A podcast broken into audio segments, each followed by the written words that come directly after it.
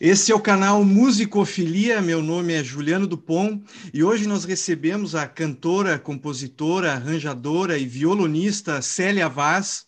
A Célia é autora de um disco, lançou um disco muito conhecido pelos colecionadores de, de LPs, muito concorrido, muito cobiçado no mundo todo, que é o Mutação, um disco lançado pela aquela coleção MPBC, é um disco de 1980 Uh, eu fui agora, dez minutos atrás, procurar o disco para comprar. Ele está pela bagatela de 700 reais.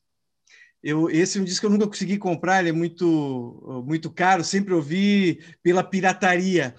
A série lançou em 94 com a Wanda Sá o disco Brasileiras. Uh, em 95, um disco uh, solo com participação de Chico Buarque, Quarteto em Si, Vitor Bilioni, e em 99 lançou um disco com um duo britânico, um disco bem experimental, assim, um disco diferente, um disco um duo britânico chamado Ape ou APE, né? Lançado pela Far Out Records. Não só esse, tem outros discos lançados da, da série também pela Far Out e pela Soul Jazz, uh, em participação de coletâneas e uma série de outros discos. Lançou em 2004 o disco com o grupo Nós Quatro, pela Biscoito Fino, e agora, mais recentemente, o disco Urubá, que é um, um disco que compila uh, cantos do candomblé e, e, da língua iorubá, né, Célia? A Célia uh, estudou com Sidney Miller, com Jardim Macalé, com Jodacil Damasceno, que foi um violonista clássico, né? Deu aula para um monte de gente, estudou no Conservatório Nacional, e na metade dos anos 70, ela ganhou uma bolsa para estudar numa instituição que é, era e é o sonho de todo músico no planeta, que é a Berklee College of Music, em Boston. Estudou arranjo e composição em Berkeley. Em Boston, ela foi aluna do Gary Burton e também tocou com Pat Metheny nos bares de, de, de Boston e nos restaurantes de Boston, mas uh, em 76 ela foi arranjadora de um disco do Dom Um Romão, grande baterista, a lenda da bateria brasileira, Dom Um Romão, um disco chamado Atmospheres. Foi arranjadora e também participou cantando nesse disco, é um descasso, é um descasso. De volta ao Brasil, a Célia arranjou e trabalhou em discos de, da Tânia Alves, da Norma Bengel, da Rosinha de Valença, Recentemente, eu acho que a Descobertas lançou, agora relançou em CD, discos do Lula Carvalho, que, ah, que tem composições tuas ali também, que são. Não, é, arranjos. Arranjos, arranjos. arranjos ah, achei que fosse tuas. A Célia tocou também e, e, trabalhou como arranjadora com a Joyce, Martinho da Vila, Billy Blanco, Billy Eckstein, uh, Tito Madi, tocou com o Kenny Burrell, fiquei impressionado com isso, tocou com Vitor Assis Brasil e por muitos anos foi arranjadora do quarteto em si. Então, é um currículo extenso. Célia, muito obrigado por tu ter aceito o convite. É uma honra é, para nós aqui a gente te receber aqui no nosso canal. Muito obrigado. Obrigada a você, Juliano. Nossa, maior prazer. Tenho visto suas suas saídas aí entrevísticas e adorei. É, as poucas que eu consegui ouvir, eu gostei muito e fico muito feliz de participar do seu trabalho aí. Célia, a música eu... precisa, o músico precisa muito disso, de, de saberem o que, que a gente faz, né? Claro. O que a gente já fez, o que, que a gente ainda quer fazer. Claro. Célia, eu fiquei muito curioso tu deu uma entrevista agora, pouco tempo atrás, para o Nelson Faria, para o canal do Nelson Faria, que é um canal também que faz um trabalho muito importante para a música brasileira. E uma coisa, eu fiquei curioso, tanto na entrevista com o Nelson Faria, quando lendo a tua biografia, ah, tu teve um percurso de educação que foi da contracultura com o Jardim Macalé até ter aula com o Guerra Peixe. Isso é, é, é, é, é, verdade? Aconteceu? Teve aula com Guerra Peixe também? É verdade, tive. Nossa, Guerra foi um, um capítulo importante na, no meu estudo né, de, de harmonia e de, de concepção, muito de concepção dele. Né? É, quando eu voltei de Boston, eu fui ter umas ah, aulas sim. com ele. Eu já estava voltando de lá. E, nossa, ele foi um cara importante. Posso te é. falar isso. Tenho saudade dele. Antes de Boston, então, tu teve aulas assim com, com o Jardes, com o Sidney Miller. Não, o Sidney foi meu primeiro professor. Quando eu peguei o ah. violão na primeira vez na minha vida para querer tocar, querer estudar, e o meu irmão conhecia ele da faculdade, meu irmão um pouco mais velho do que eu, e o Sidney ainda muito jovem também, né? Acho que ele estudava arquitetura, e aí ele dava aula também. E meu irmão falou: Ah, tem um amigo meu que dá aula, e era o Cid. Eu fui tive umas aulas com ele. Depois, parei de, quando eu parei de ter aula com ele, um tempo depois eu quis ter aula de novo, aí fui ter aula com o Macalé. Eu sempre digo que eu e com o Jodaci, eu fui do mais erudito ao mais maldito, né? É, assim, pra, para poder ter um ecletismo bom dentro da música.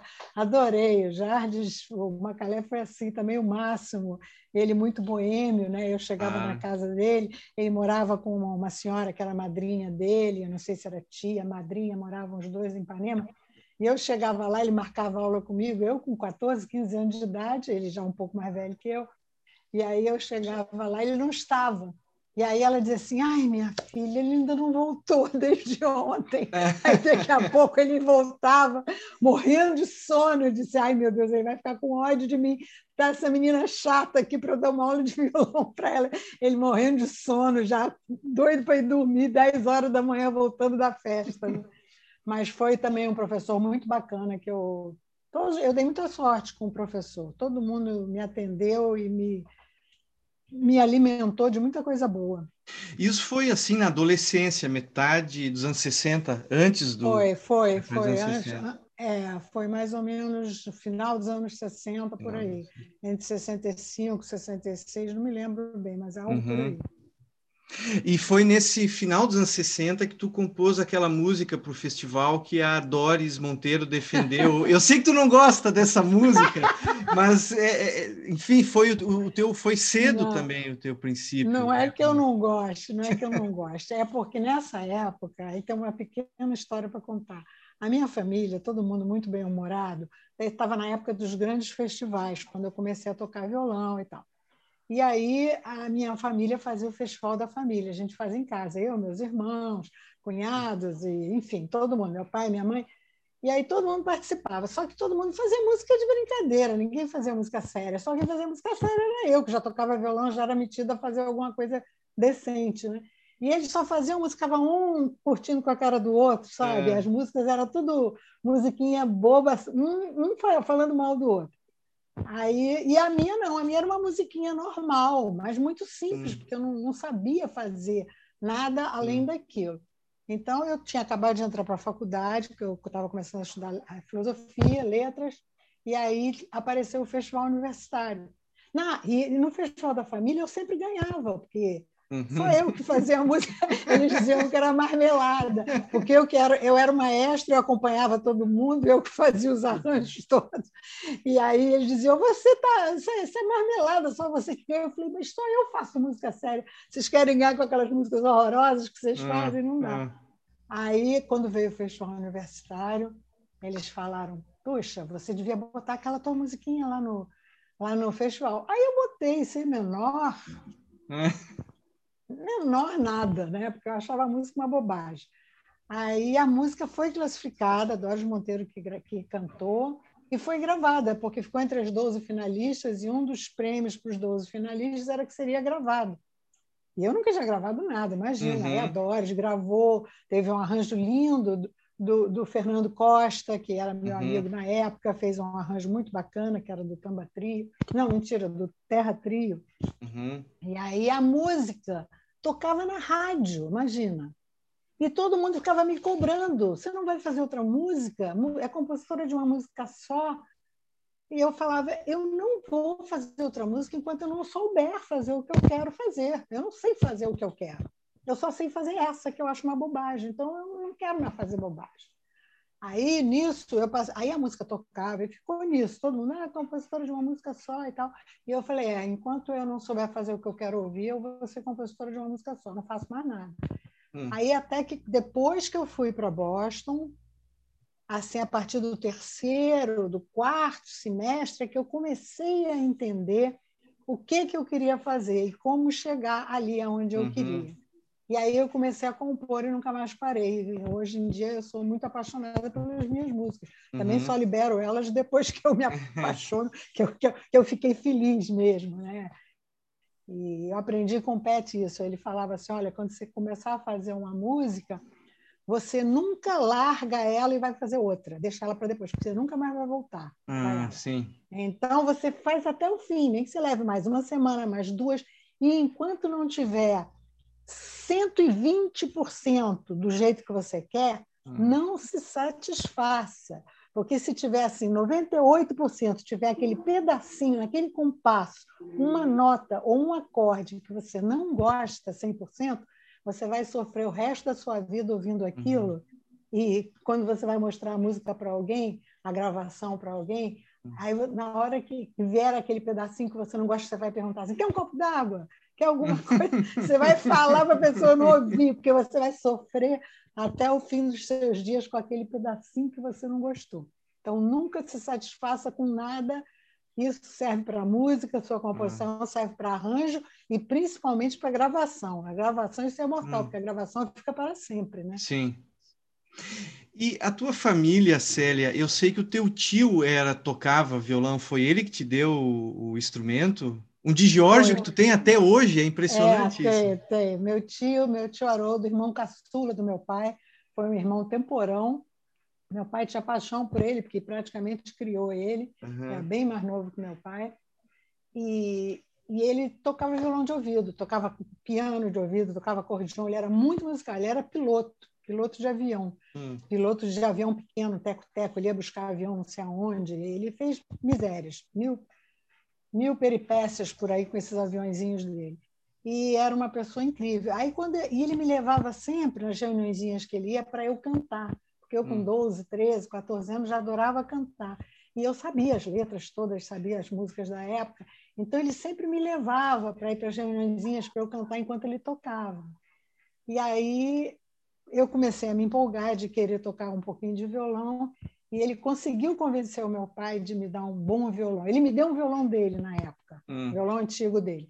Aí, mas o violão não era tão bom. Aí, quando eu comecei a estudar um pouquinho mais, ele viu que eu estava desenvolvendo mais, que eu merecia um violão melhor. Ele foi lá e convenceu meu pai. Meu pai fazia tudo o que ele queria. Ele conseguia pedir para o meu pai qualquer coisa, meu pai fazia. Hum. A minha mãe não conseguia isso do meu pai, nem os filhos, mas o meu tio Haroldo conseguia. Aí o tio Haroldo lá, falou para ele que eu devia ganhar um violão bom, porque eu já estava merecendo. Aí eu ganhei aquele de Jorge Autor 3, que eu tenho até hoje e adoro, amo de paixão. Olha só, que legal, que legal. É, não, eu, eu de Giorgio, assim, teve, teve bons modelos a de Giorgio, né? Teve bons. É, teve. teve. O Romeu e o autor eram, assim, é. o luxo da época, né? É. Na, na época que eu, que eu comecei a tocar violão, nossa, era o Rolls Royce dos violões, todo mundo queria ter um.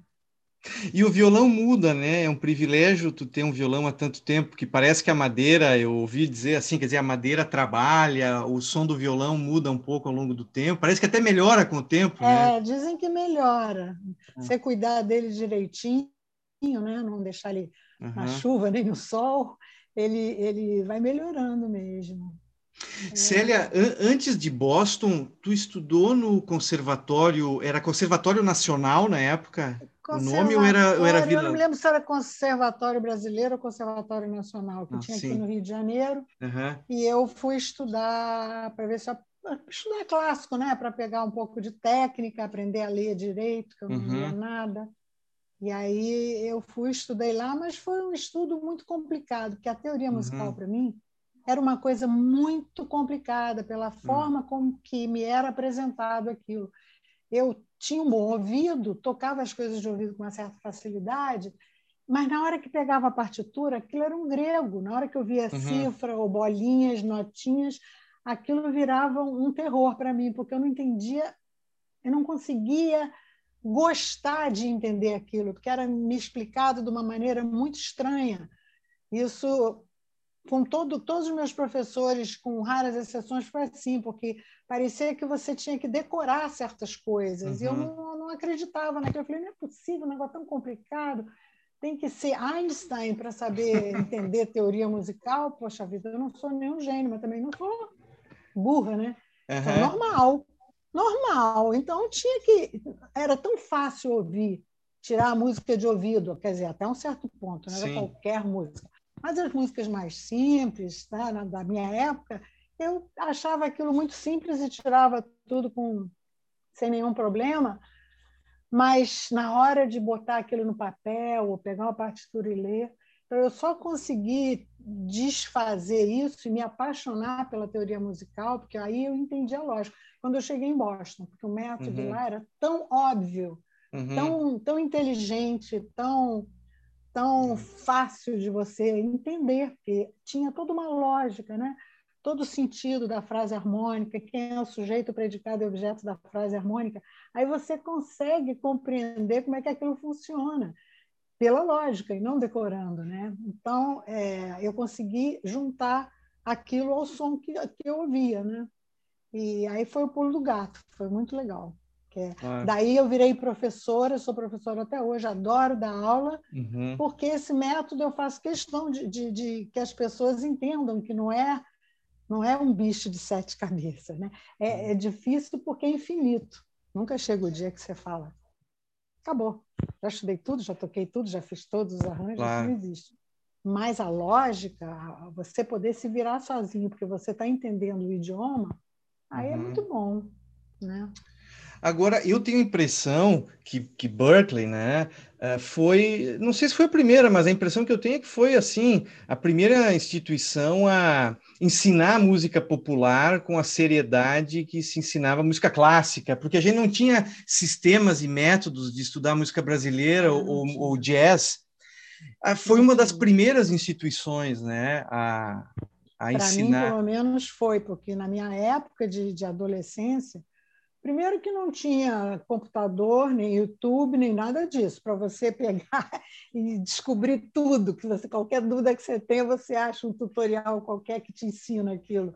Quase tudo na, no mundo a gente ah. consegue aprender via computador, né? É, pelo menos uma boa parte daquilo.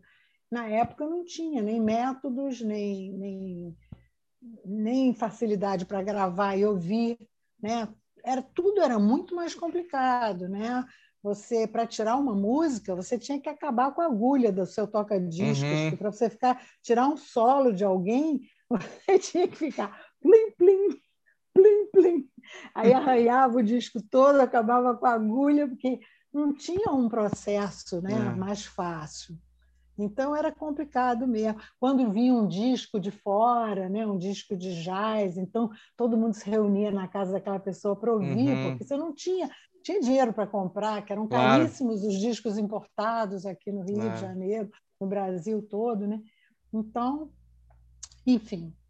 Sabe eu que, acho que hoje em dia é bem mais fácil eu li é, um, um, uma das histórias que, que, que, que, rola muito no mundo do jazz e do estudo assim da música instrumental eram os real books, os fake books. O que eu li era que justamente o pessoal de Berkeley, na metade dos anos 70, ju justamente a época que tu esteve em Berkeley, que foi, acho que foi uma época decisiva essa que tu foi. esteve ali para a instituição, foi. que foram assim Gary Burton, uh, Steve Swallow, uh, Pat Metheny, esses caras que estavam circulando em Berkeley, que foram que começaram a escrever aquela a forma, né, em que tu tem a, a cifra e a partitura, a, a estrutura da, da, do standard, que sobre o qual o músico lê e sola, né, e toca depois. É. Foi justamente ali que se criou aqueles cadernos que circulavam. Era lindo, o Real Book foi assim, era, é. era um sucesso, era o desejo de de qualquer músico que tinha lá. Tu chegou né, a pegar esses primeiros? Tu chegou a pegar é, esses? Bom, se é. eram os primeiros eu não sei, mas eu é. tive durante muito tempo e me desfiz porque era muito papel. Eu dei uhum. eles. Depois, quando ficou fácil de ter tudo no, no computador, claro. no, você bota um pendrive, você tem todos os songbooks ali, claro. então não faz mais sentido você ocupar tua casa inteira com os livros, eram uns livros grossos, assim, Sim. muito grandes, né?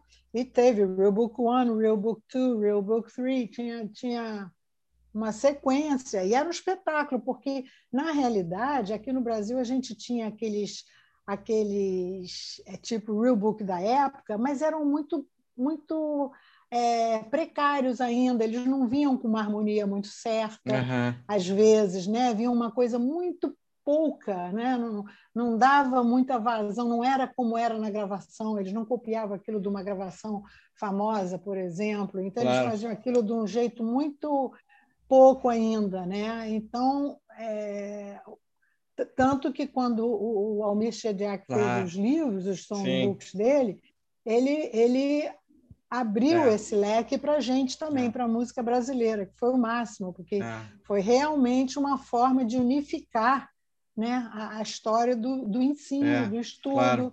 dos ensaios, de tudo, para você ter uma partitura real, correta, com harmonia bacana e tal.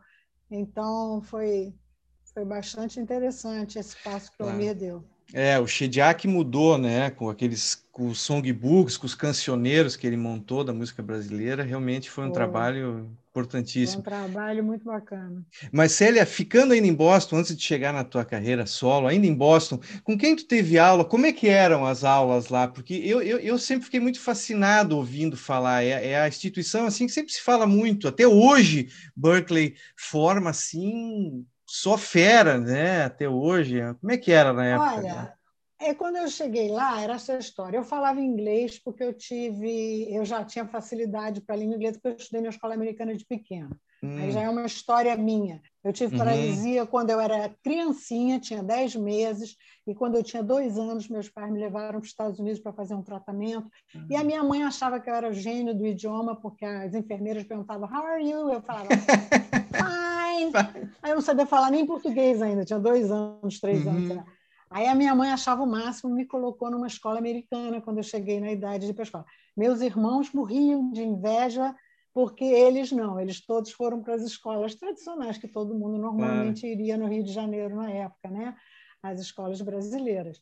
E eu fui para a escola americana, fiquei com esse plus aí de, de saber falar inglês muito bem, porque eu estudei 10 anos lá, desde a 5 anos de idade até os 12, 13, sei lá. Então, ah, eu, o inglês não era um mistério para mim quando eu cheguei lá em Boston, claro. que, que foi um mistério para muita gente, porque os professores não liberavam de falar falar devagarzinho, explicadinho, porque tinha um brasileiro, ou um peruano, ou um francês lá no meio da turma. Eles não estavam nem aí. Era.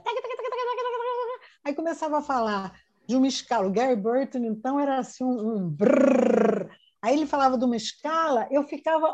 Levava uns minutos para pensar o que, que era aquela escala. Eu queria ouvir aquilo uhum. para relacionar aquilo com o que ele estava falando, sem chance. Porque eu não... quando eu pensava, ele já estava dez compassos adiante. Então, você, eu apanhei muito nesse sentido. Como eu cheguei lá, eu tinha muito pouca leitura e, e tocava ainda muito mais de ouvido do que qualquer outra uhum. coisa, porque o que eu aprendi aqui foi mais o de ouvido que deu certo, porque eu tinha problemas em estudar a, a, a teoria. Então, eu passei assim os primeiros três, quatro semestres muito defasado. O primeiro semestre, quando acabou, eu falei, eu vou voltar vou voltar para minha casa, vou para o Rio de Janeiro de novo, não aguento mais ficar aqui, eu não entendi nada desse curso, esse, esse semestre inteiro, estou aqui fazendo o quê? Aí, muito chateada, aí no segundo semestre eu entendi o primeiro e não entendi o segundo. Uhum. Aí quando uhum. eu cheguei, aí não entendi o segundo, aí no terceiro eu entendi o primeiro e o segundo e entendi até a quarta, na quarto semestre eu comecei a ficar igual, a, entender o que estava acontecendo no, em momento real, né? em real time, uhum. porque antes não era real time, era assim um, um, um, totalmente tinha um delay, tinha um delay. Total, é, tinha assim, um delay homérico. Né? Então, aí eu comecei a entender, comecei a... Então, teve essa dificuldade. Agora, o curso, a, a, o método deles, no meu caso, tem muita gente que não gostou, não, que não gosta, que acha hum. que é ah, todo mundo, muita gente que pista. Para mim foi maravilhoso, porque me ensinou o que eu precisava aprender para desenvolver a minha carreira. Uhum. Eu sempre quis ser arranjadora, mais do que tudo.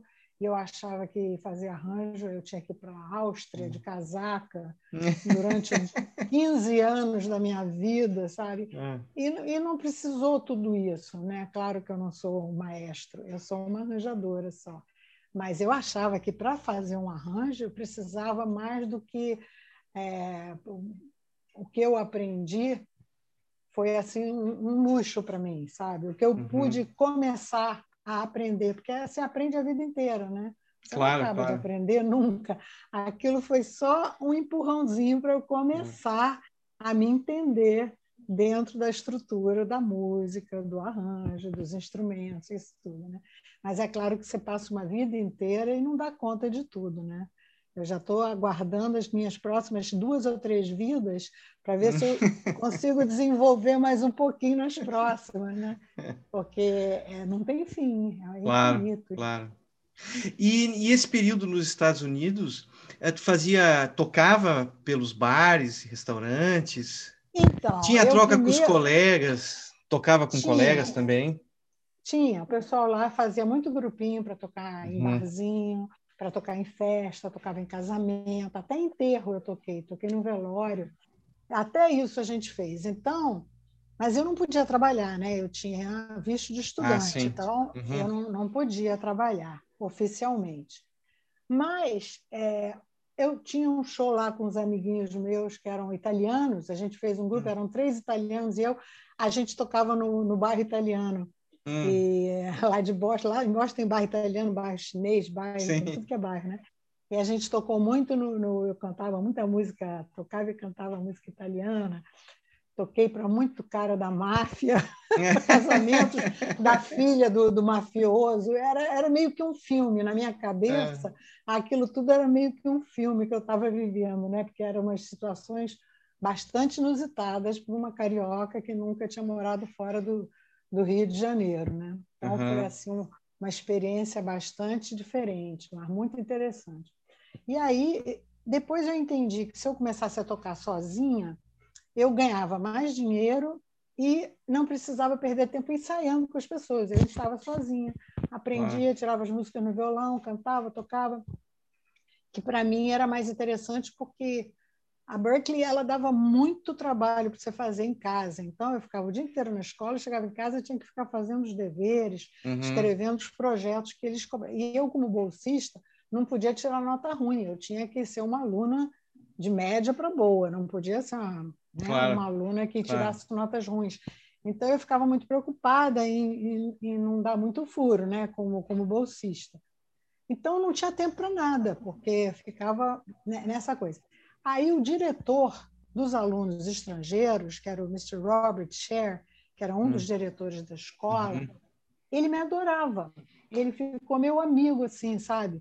E ele, é, às vezes eu ia perguntar para ele coisa, eu mostrava um trabalho que eu tinha feito, porque ele era uhum. esse trompetista.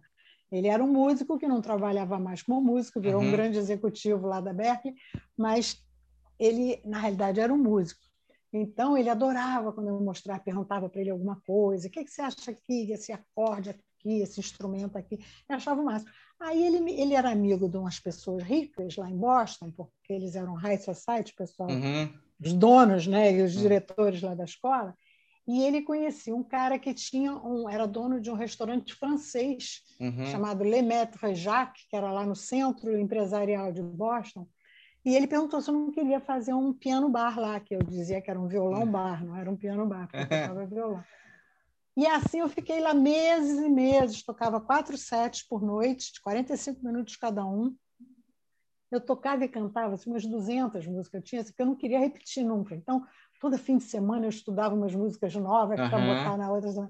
Bom, e nessa, o Pat Metheny estava lá, e um dia ele soube que eu estava tocando lá, e ele já era meu amigo lá da Berkeley, uhum. ele já tinha me dado umas aulas, eu já tinha ensinado para ele a tocar bossa nova, a batida da bossa nova, uhum. na época, que era um must lá, todo mundo sabia que você era brasileiro, te pedia para ensinar a batida de samba e de bossa nova. Né? E o Pat foi um deles também. Aí o Pet um dia tu deu aula para o Pet, tu deu aula para o Pet Metini, para o Antônio não, Adolfo, para o Mauro Sinise, ah, eu li. É, é Luizão Maia, ah, Luizão Maia, é o Barramalho, e teve muita gente. Olha só, mas aí o, o, O Pet, não, eu não dei aula para ele. Isso era um, 15 minutos de papo, eu falei para ele, ó, faz isso, isso, isso, isso, acabou. Isso aí você desenvolve que vai dar uma pé. E ele fez, porque anos depois, quando ele teve aqui, já às vezes que ele vem aqui, ele diz: Olha, eu nunca esqueci, hein? É, aqui é só com polegar, aqui é and one, and two, and three, and one. E ele nunca esqueceu, e ele fala para mim: Não, nunca esqueci, foi muito bom, aquelas aulinhas de 15 minutos que você me deu. Mas aí ele perguntou: Eu posso ir lá dar uma canja com você lá no, lá no Maître Jacques? Aí eu falei: Nossa, claro, vai sim, vai ser uma delícia. Aí ele ia lá com a guitarrinha dele, lá tinha um sonzinho montado, né? Era bonitinho, o negócio tinha um palquinho. Era muito bacana o lugar, assim. Uhum. Né? O, o, restaurante era grande, mas tinha um palco bonitinho, com um som bom. E aí ele chegava lá, ligava a guitarra dele e ficava tocando comigo. e aí a gente ficou muito amigo por causa disso também, por isso que ele tocou. Quando ele veio aqui, eu estava começando a gravar a Mutação. Claro. Foi justo, foi a sorte, que foi na época que ele veio para o festival é, de Monterrey, aquele que teve no Maracanãzinho, Monterrey Jazz Festival. Ele veio, estava também aqui. Não, acho que era o Montreux. Não era o Montreux? Chamava Monterrey, chamava Monterrey, Monterrey Jazz Festival. Ah, tá. É, mas era aqui, no Maracanãzinho. Sim, sim. Foi no Maracanãzinho. Tinha o Weather Report, o Jaco uhum. veio também, não com ele, mas o Jaco. Mas, enfim. e o Jaco eu também tinha conhecido lá, então estava tudo bem. Aí tu tinha conhecido o Jaco Pastorius lá? Sim, ele estava lá na mesma época que o Pat. Ele morava ah. em Boston também. E eles começaram o grupo deles nessa época, do primeiro disco dele, que é o onde tem o Sarah Bourne, né? Aquele primeiro disco dele, que eu esqueci o nome. Bright Size Life. Aquele. Bright Size Life, isso mesmo. É. O Bright Size Life, ele tinha 17 anos de idade quando é. ele gravou aquilo. Ele estava em Boston há pouco tempo tinha ido para lá por causa do Gary Burton, que ele estava tocando. Claro, claro, tocando com o Gary Burton. E aí ele foi morar em Boston por causa disso. Então, a claro, sorte nossa claro. foi o Gary Burton ter um grupo e o Pets tocar com ele, né? Foi o máximo. E aí a gente foi, todo mundo falava assim, quando ele chegou, antes dele chegar, que ele ainda ia chegar, a gente só ouvia falar, assim, não, vem um cara aí, é um menino super jovem, mas que é um escândalo, cara. Então os guitarristas todos ficavam.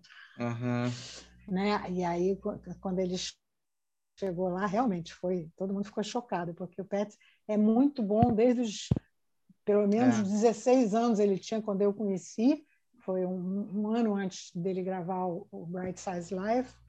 Acho que ele tinha 16, sei lá. Ah, é. Sim, ele tocava, como tu disse, ali, Gary Burton, né? Com aquele grupo do Gary Burton ali. É.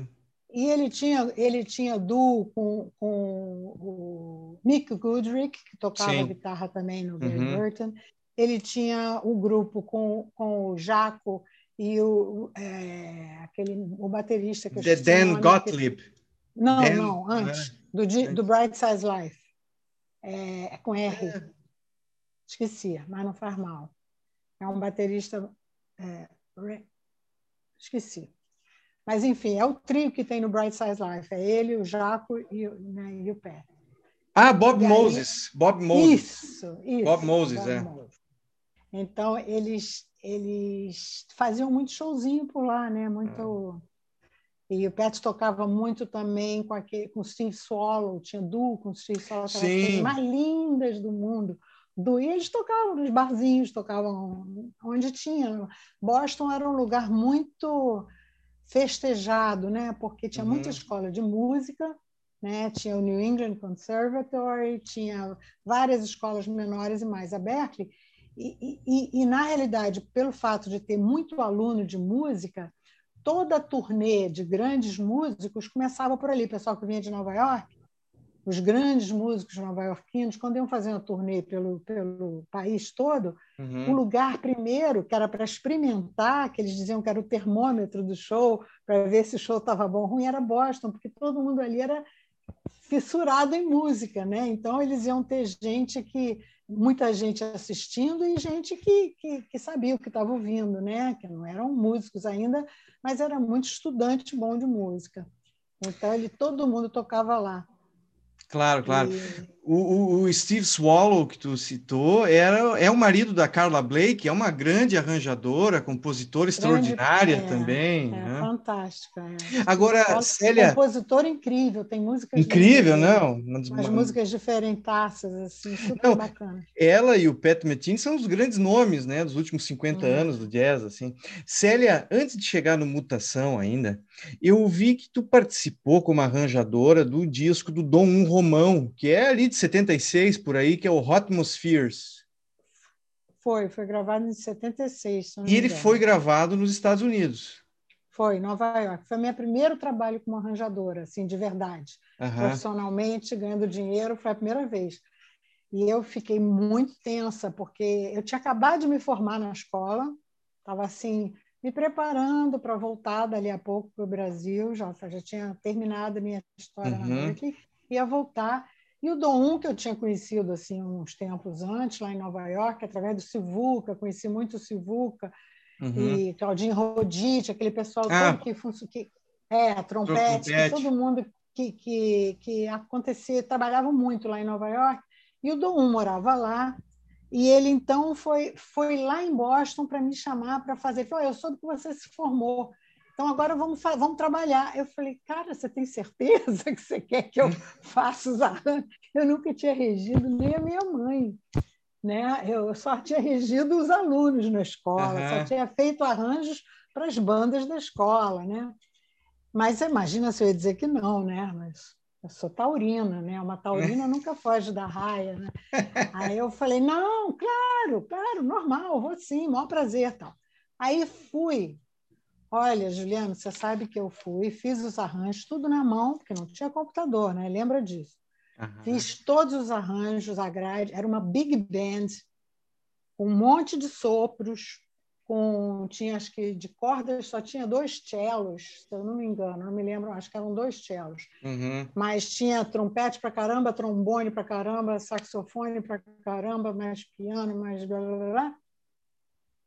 E aí eu, bom, falei, beleza, vamos lá, vamos ver o que, que, é isso. Inclusive, uma música minha, que ele falou: Você não tem uma música tua que você quer gravar? Eu falei: Bom, é, tenho.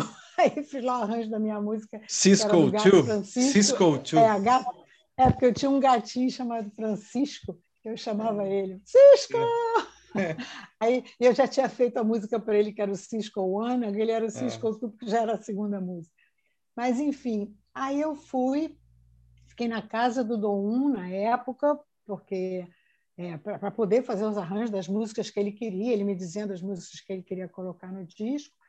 Eu fiz lá os arranjos que eu tinha que fazer e fiz as partituras, tudo na mão, foi a trabalheira do uhum. cão, fiz aquilo tudo, copiei tudo, ficava no chão da, da sala dele, assim, espalhava tudo, uma coisa bem, bem engraçada, bem, bem trabalhosa, né? Claro. Aí fui.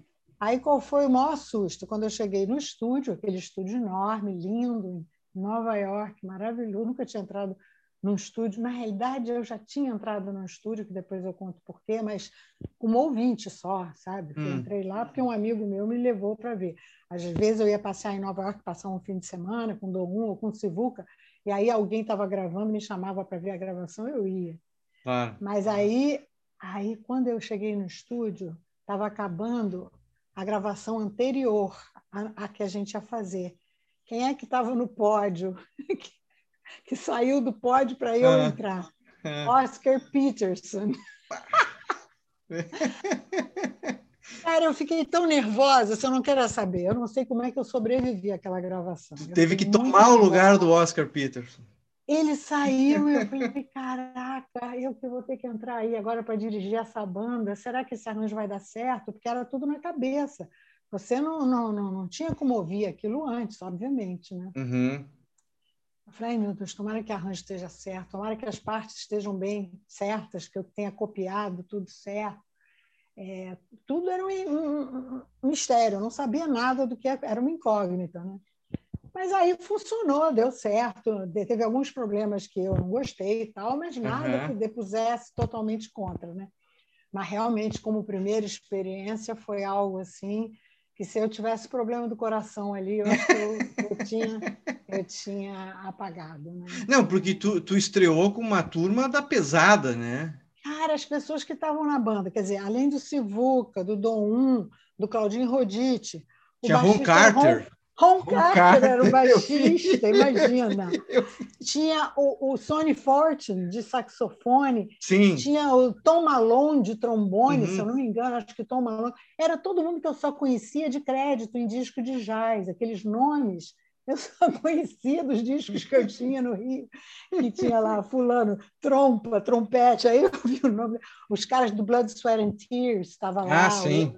O, é, o Léo Tabakin estava lá, saxofone, uhum. casou com a, com a Toshiko.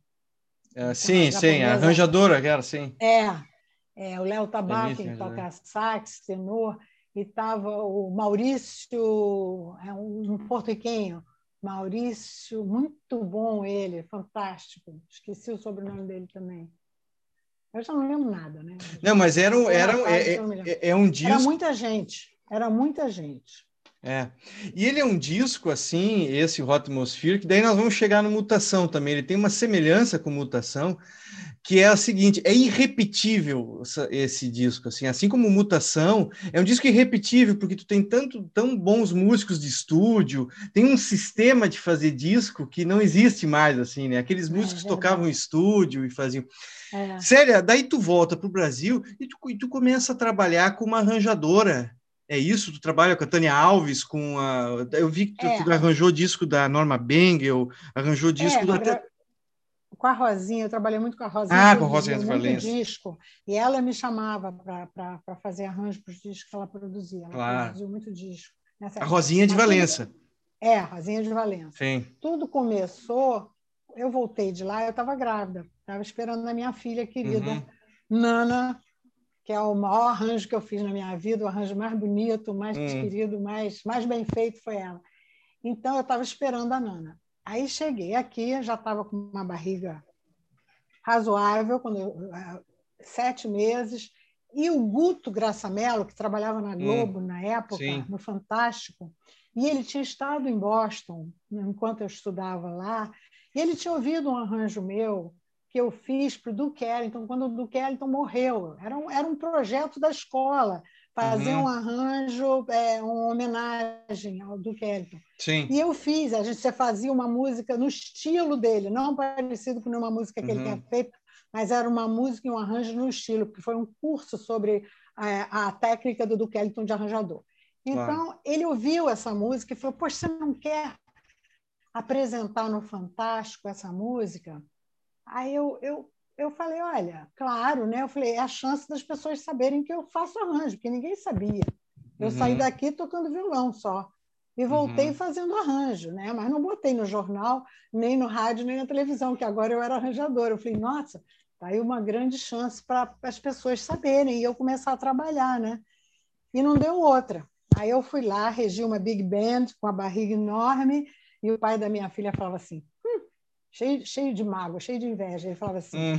você pensa que eles estão interessados na sua música? Estão interessados na sua barriga. A Globo quer ver você barriguda regendo um monte de homem, porque a Big Band só tinha hum. homem músico, né? Aí eu falava: bom, seja lá o que for, mas para mim vai ser bom porque eu vou conseguir Ai. mostrar para as pessoas que agora eu sei fazer arranjo. E assim foi. Dali a Rosinha de Valença me ligou. Daí, com a Rosinha, eu trabalhei com muita gente, inclusive o disco do Lula Carvalho, disco, Sim. Da, disco da própria Rosinha, disco da Norma Bengal. E depois o quarteto em si também foi através desse, desse uhum. projeto do, do, Fantástico, desse arranjo.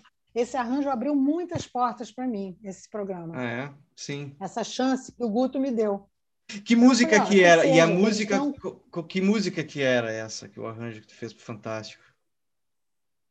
Olha, eu nem me lembro o nome, mas era uma, era uma big band mesmo no estilo de Duke Ellington. Sim. Eu, eu, eu, eu não tenho isso gravado, porque, na realidade, tudo que eu tinha gravado de televisão, uma vez um ladrão entrou aqui, hum. levou o, o, vídeo cassete que tinha, estava com estava com o negócio dentro, ele roubou todo, todas as minhas aparições no programa do Jô, hum, nos festivais, e, e na, inclusive esse, entendeu? Roubou parte da memória da música brasileira, foi, roubou parte foi. da memória da música.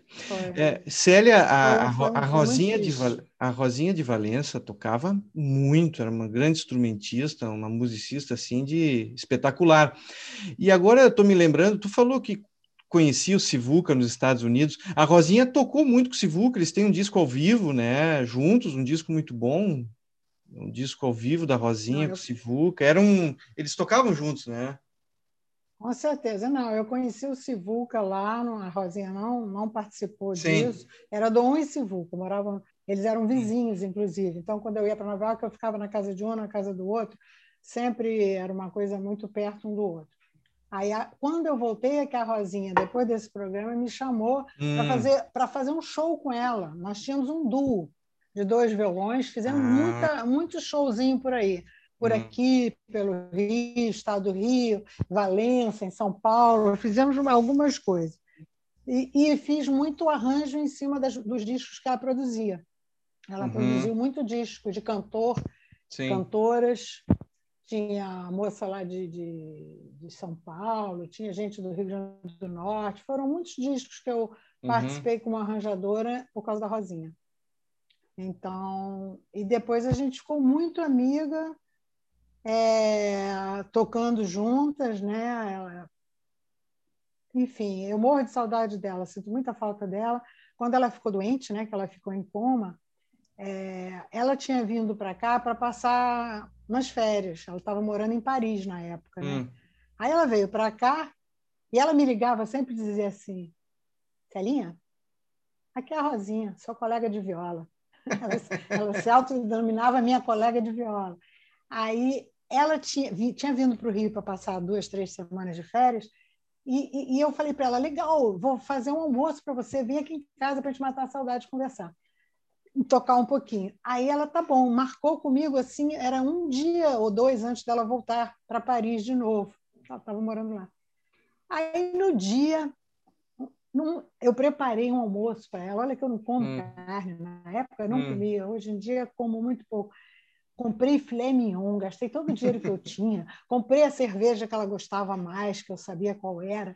Fizemos o maior rango para ela. Ela não veio não avisou, uhum. não telefonou. Eu fiquei morrendo de danada a vida. Falei, nunca mais faço nada para essa mulher. Pô, ela já tinha tido troço, ela teve, passou uhum. mal naquela madrugada. Na madrugada uhum. antes do dia, no dia que, na madrugada do dia que ela viria aqui, entendeu? Hum. Então, quando foi de manhã, ela já tinha ido de madrugada, ela foi para o hospital e de lá não saiu mais, só saiu para ficar em casa. Ficou 12 anos em coma, né, lá em Valença. E aí foi muito triste, eu fiquei com muita culpa de ter reclamado tanto dela não ter me hum. avisado que não vinha, né? Falei, nunca mais! Enfim, mas aí foi isso. A Rosinha foi muito legal. Também aprendi muito com ela, foi uma grande amiga, me ensinou muita coisa bacana de violão. É, e tocava muito, né? Grande música, assim, um instrumentista, uma violonista muito. impressionante. É. Agora, é, Célia, é, você, ah, pegando o mote da, da Rosinha de Valença, uh, tu faz parte de uma geração em que foram as primeiras assim mulheres instrumentistas da pesada, né, digamos assim, porque o Brasil teve assim compositoras como a, a Dolores Duran, Uh, compositoras até teve ali um, um, princípio em algumas décadas anteriores, mas não muito. Tu faz parte dessa geração dos anos 70, 80, que começa a surgir muito mais compositoras, né? A Rosinha é um caso raro de instrumentista, assim, uh, das primeiras grandes instrumentistas, né, brasileiras, né? É, eu não me considero uma violonista nem próximo do, do que a Rosinha ou outras pessoas que eu conheço sejam, né? uhum. né? Eu diversifiquei muito a minha carreira entre o arranjo e a composição e, e, e o violão, né? Eu não deixo uhum. de estudar violão, mas não me considero, conhecendo os violonistas que eu conheço, uhum. eu, eu não consigo pensar em ser um, uma exímia violonista. Mas é, eu acho que eu toco razoavelmente, mas longe de querer ser uma expert no assunto. Ainda por cima que eu sou sogra do Paulo Aragão, que para mim é um dos maiores hum. violonistas hum. do Rio, do Brasil, talvez do hum. mundo, um dos maiores arranjadores também. Hum. Paulinho, para mim, é assim, tenho o maior orgulho dele. É um cara estudiosíssimo, muito competente, né?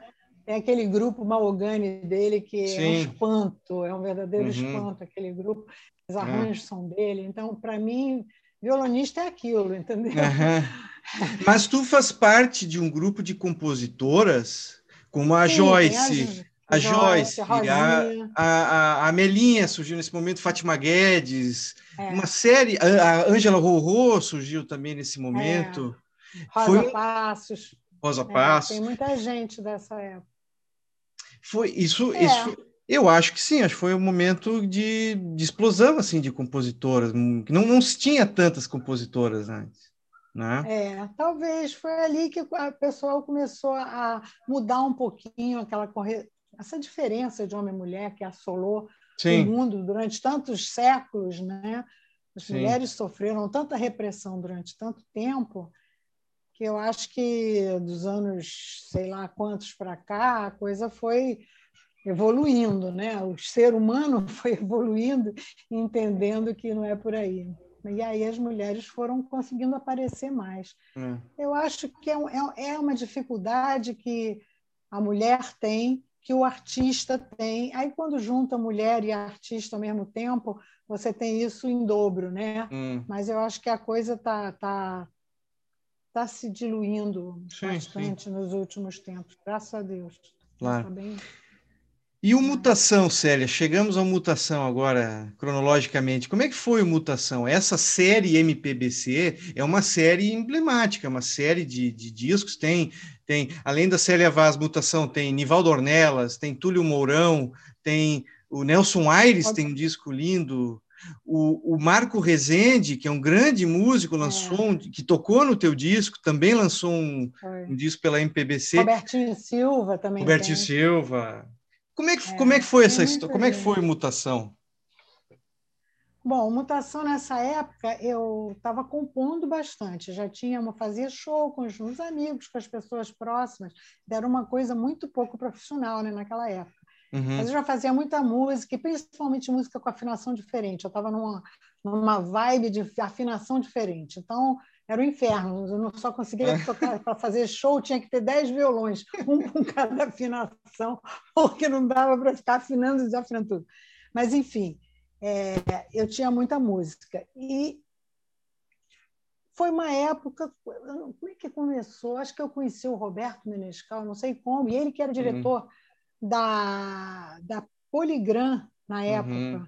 Que foi quem lançou esses discos, quem Sim. teve essa sequência de, de discos para arranjadores, compositores, instrumentistas, que normalmente não tinham esse mesmo é. facilidade com as grandes gravadoras, obviamente, né? como não tem até hoje. Sim. Então, aliás, hoje não tem com ninguém, porque hoje não tem nem mais gravadora direito. Hum. Mas é, a gente eu não sei como que ele chegou a mim, eu não me lembro. Mas aí ele me fez essa, essa, esse convite, eu adorei. Mas eu tinha que arrumar os músicos, não tinha cachê para pagar os músicos, é sempre aquele problema, né? Você não tem dinheiro para pagar os músicos, a gravadora não paga. Você consegue fazer um disco com os teus amigos? Aí, por sorte, os meus amigos são muito doadores, muito queridos e ótimos músicos. Eu tenho a sorte e o prazer de ter perto de mim os músicos mais incríveis. Nunca tive problema em ter músicos bons perto de mim.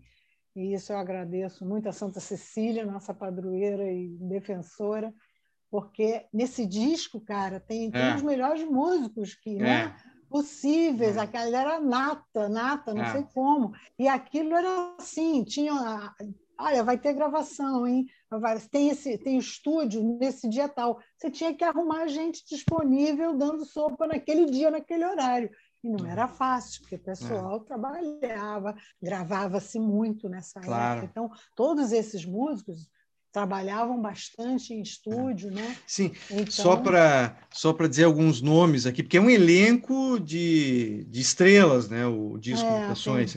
Pascoal Meireles na bateria, Mauro Senise no saxofone e flauta também, acho que Mauro Senise toca nesse disco. É, Marcos Rezende, que, que, que, tem discos maravilhosos, é um músico pouco conhecido do público, mas é um músico maravilhoso, Marcos Rezende. Jamil Joanes no baixo, que era da banda Black Hill, né? O Jamil era da banda Black é. Hill. Gravou com todo mundo. O Caetano Veloso, gravou com um monte de gente, né? É. Baita baixista é, também. Tive que disputar eles com essa gente toda, Caetano Veloso, Gilberto Gil, Gal Costa, Maria Bethânia. É, é exato. disputar com eles. Raul de Souza no trombone também. Foi, foi o máximo. Lu... Raulzinho. Luizão no baixo também toca em algumas no baixo. Luizão Maia, Rodrigo Campelo, uhum. Ricardo Silveira e Vitor Biglione. Vitor Biglione. É, muita gente, é. do Meli Souza, que na época fazia arranjo também. E por aí vai. E o Pet Matheny, que eu dei a sorte de estar no Rio, quando eu, na época que eu estava naquela de ó, oh, tem um dia de estúdio aqui, tem um dia de estúdio lá, tá afim? Vem. Aí o Pet estava no Rio, né? Num dessas, numa dessas ligações que a Poligram me fez para dizer que tinha um horário para mim no dia tal, hora uhum. tal. Aí eu falei para o Pet, vem cá, será que você tocaria uma música lá no meu disco? Ele, claro, claro, claro. Aí eu pensei nas músicas todas, ainda estava começando a gravar o disco. Foi, acho que foi a primeira ou segunda gravação do disco. Uhum. Tá? Foi essa, foi a mutação. Aí eu falei, poxa, estou começando a gravar agora. Aí pensei nas músicas do disco e achei que Mutação era que tinha mais a ver com ele, das músicas, que é tudo autoral, né? tudo música minha. E eu conhecendo o trabalho dele e a, a onda dele, eu pensei, falei, eu acho que essa música aqui está mais de acordo. Não que ele não esteja de acordo com qualquer estilo e qualquer música, né? mas eu achei que combinava mais com ele a mutação, né? que era assim, uma coisa mais a cara dele. E aí foi bacana, porque aí teve o Ricardinho Silveira de viola de 12, teve teve o Rodrigo, não, o Rodrigo de viola de 12, acho que o Ricardo não, o Ricardo foi em outra música, não foi nessa. O Rodrigo Campelo é que estava nessa. Era o Pascoal, que estava de bateria. De baixo era o Fernando Gama, hum. que foi do Boca Livre. Sim. Lembra do Fernando Gama? Era um dos vocalistas numa fase do Boca Livre, que é um claro. baixista muito bom também. Então, quem toca na mutação é o Fernando Gama. Então, eu tinha que pegar, entre as estrelas que eu tinha na minha cabeça e no meu coração, eu tinha que pegar quem tivesse disponibilidade daquele dia, daquele horário, né? E aí foi, essa trupe foi para lá, Pascoal, o Fernando, o Rodrigo, o Mauro, que tocou flauta, na realidade, tem um quarteto de flautas, era o pessoal da Orquestra Sinfônica também. Uhum. Eu dei sorte, eu teve gente no meu quarteto de cordas, quarteto de cordas da é. Orquestra Sinfônica. Tem, tem... Tem, tem, o disco ele tem realmente uma explora arranjos diferentes. Tem essa música que é com um quarteto de cordas. Ele é um disco. É... Tem o Céu da Boca no, na Ave Mariana. O conjunto do Uhum. É, o vocal, Sim, que era do Paulo, uhum. Paulo Malaguti, que na época, uhum. né, aquele pessoal era um grupo vocal incrível. Sim. E aí eu saí com eles, ia lá na casa do Paulinho, que era ele morava com os pais aqui no Leblon, perto da minha casa. Uhum. Então eu ia para lá ensaiar com eles, porque era tudo, né? Era uma Ave Maria a capela, primeira Ave Maria da minha vida, que é, na realidade Isso. Ave Mariana, uhum. porque eu fiz para minha sobrinha Mariana quando ela se casou foi a música que ela entrou na igreja. E ainda teve uma historinha que o padre dizia que tinha que a música tinha que ser uma música sacra. Hum. Aí a, a Marina falou: Ô tia, aquela minha sobrinha, ela falou: tia, vamos falar que é de um compositor alemão de 1700, não sei o quê, porque se falar que é tua, ele não vai deixar. não deu outra. A gente inventou um nome alemão, assim, Leopold, não sei o quê, com hum. um sobrenome, ele não conhecia todas as músicas do mundo. Eu falei, não, ah. eu só, eu só brasileirei um pouquinho as palavras para poder o pessoal na igreja entender, mas essa música é do fulano de tal. E aí, assim, ela entrou na igreja com, com a gente cantando o Ave Mariana. E depois no disco, aí eu Aí a gente gravou. Eu adoro essa música, adoro é. essa gravação. E ela é uma, no disco, ela é muito surpreendente para quem está fazendo, para quem está ouvindo o disco. É quando essa música surge, ela é muito surpreendente, porque ela é, não, é, é, ela é muito singular dentro daquele conjunto de composições. É, porque ali é um, é um, um, lastro enorme do ah. que eu tudo que eu fazia. Eu queria mostrar ah. tudo, claro, né? Você quer mostrar tudo, você não tem chance nunca de mostrar nada. Aí dá uma ah. chance para você mostrar uma coisa, você, bom, que aproveitar. O que, que eu posso, máximo que eu posso mostrar de mim? Isso, isso, isso, isso, isso. Então, o quarteto de cordas entrou assim, a Ave Mariana também entrou assim. As outras já eram mais o estilo que eu fazia mesmo na época, né? Agora, teve muito problema, por exemplo, de mixagem. Hoje em dia, quando eu ouço, hum. na época eu não sabia mixar, uhum. não tinha noção, eu era muito crua em tudo, né? E aí eu não tinha experiência nenhuma de estúdio ainda, né? Tinha passado lá pelo disco do Dom 1, muito menos lá ainda, né?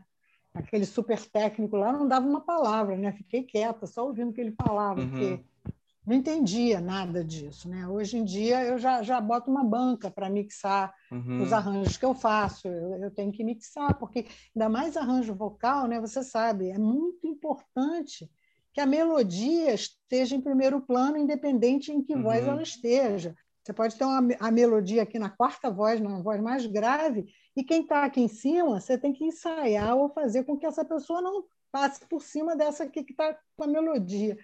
Então, eu sofri muito até eu, eu bancar as, as, os arranjos na hora da mixagem, uhum. consegui convencer os técnicos de, de, me deixar participar da mixagem. Foi difícil, não foi fácil, não, porque eles, eles acham que você não tem uhum. nada a ver uhum. com isso. Claro. Mas tem. Agora, esse disco, um, ele também representa o que. Eu vou te perguntar, não sei se faz sentido isso.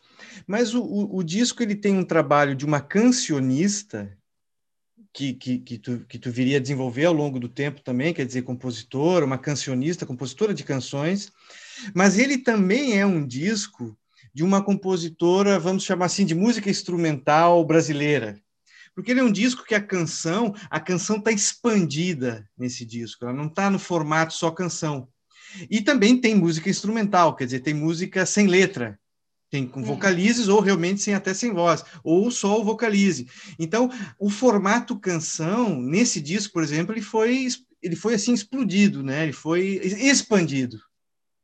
É, se você está dizendo isso, né? Porque a gente quando faz não pensa nessas coisas todas, né? Hum. E também eu não fico ouvindo o disco até hoje para saber claro, exatamente. Claro. Mas eu ouço muito. Quando saiu no Japão, eu, foi a minha, eu não soube que eles tinham negociado com o Japão. Isso já foi um, uma parte Sim. negra da, da, da, história do Mutação. Quando ele hum. virou CD no Japão, é. há uns anos atrás, eu fiquei sabendo, porque como eu já fui ao Japão algumas vezes a trabalho, uhum. meus amigos músicos de lá viram o disco ah, na sim. loja e me falaram. Assim que eu fiquei sabendo que o disco tinha saído em CD no Japão. Quer dizer, que tinham feito um CD desse disco. Então, é, isso daí, isso daí foi uma coisa que mexeu muito comigo. Eu fiquei muito triste, muito chateada, me senti muito violentada com, com essa uhum. falta de consideração, porque o disco é todo meu, eu sou a é. arranjadora, é. a compositora, a cantora e a violonista do disco. O disco é, é todo meu, entendeu? É. Então realmente ficou. Não, não se muito... pagou, não se pagou direito de, de, de nada, né? Não, porque aí, quando eu soube disso, eu fui numa advogada, a advogada entrou em contato com o pessoal do Japão que negociou esse disco com a Universal aqui, porque aí já era, não era mais Poligram, já era Universal, uma história assim, uma Sim. confusão dessas. Sim, claro. E aí ela conseguiu um dinheiro que na realidade foram os honorários dela, então eu não ganhei nada até hoje com esse disco. Eu consegui o dinheiro que ela conseguiu da hum. gravadora lá por ter lançado o disco sem me falar, eu, eu paguei a ela. Então ficou, ficaram elas por elas, eu continuei não ganhando nada com esse disco. Mas eu tenho muito prazer, porque ele, ele, eu angariei muita, muito carinho e muito amor com esse disco. É, você é uma pessoa que está me falando coisas que eu nunca parei para pensar sobre isso, né? E eu sei que esse disco muita gente quer também por causa do Pet, porque o Pet então extrapolou no mundo como guitarrista, né? Então muita gente conhece. Não, mas tu sabe que é, é o Pet Metini, e isso é maravilhoso, mas não tem, não é, o disco não é bom pro, pro, o disco é maravilhoso pelas tuas composições e porque todo mundo não. é bom nesse disco, né? Não, todo mundo é bom nesse disco. O Pet é mais um entre os grandes músicos desse disco e das belas músicas desse disco.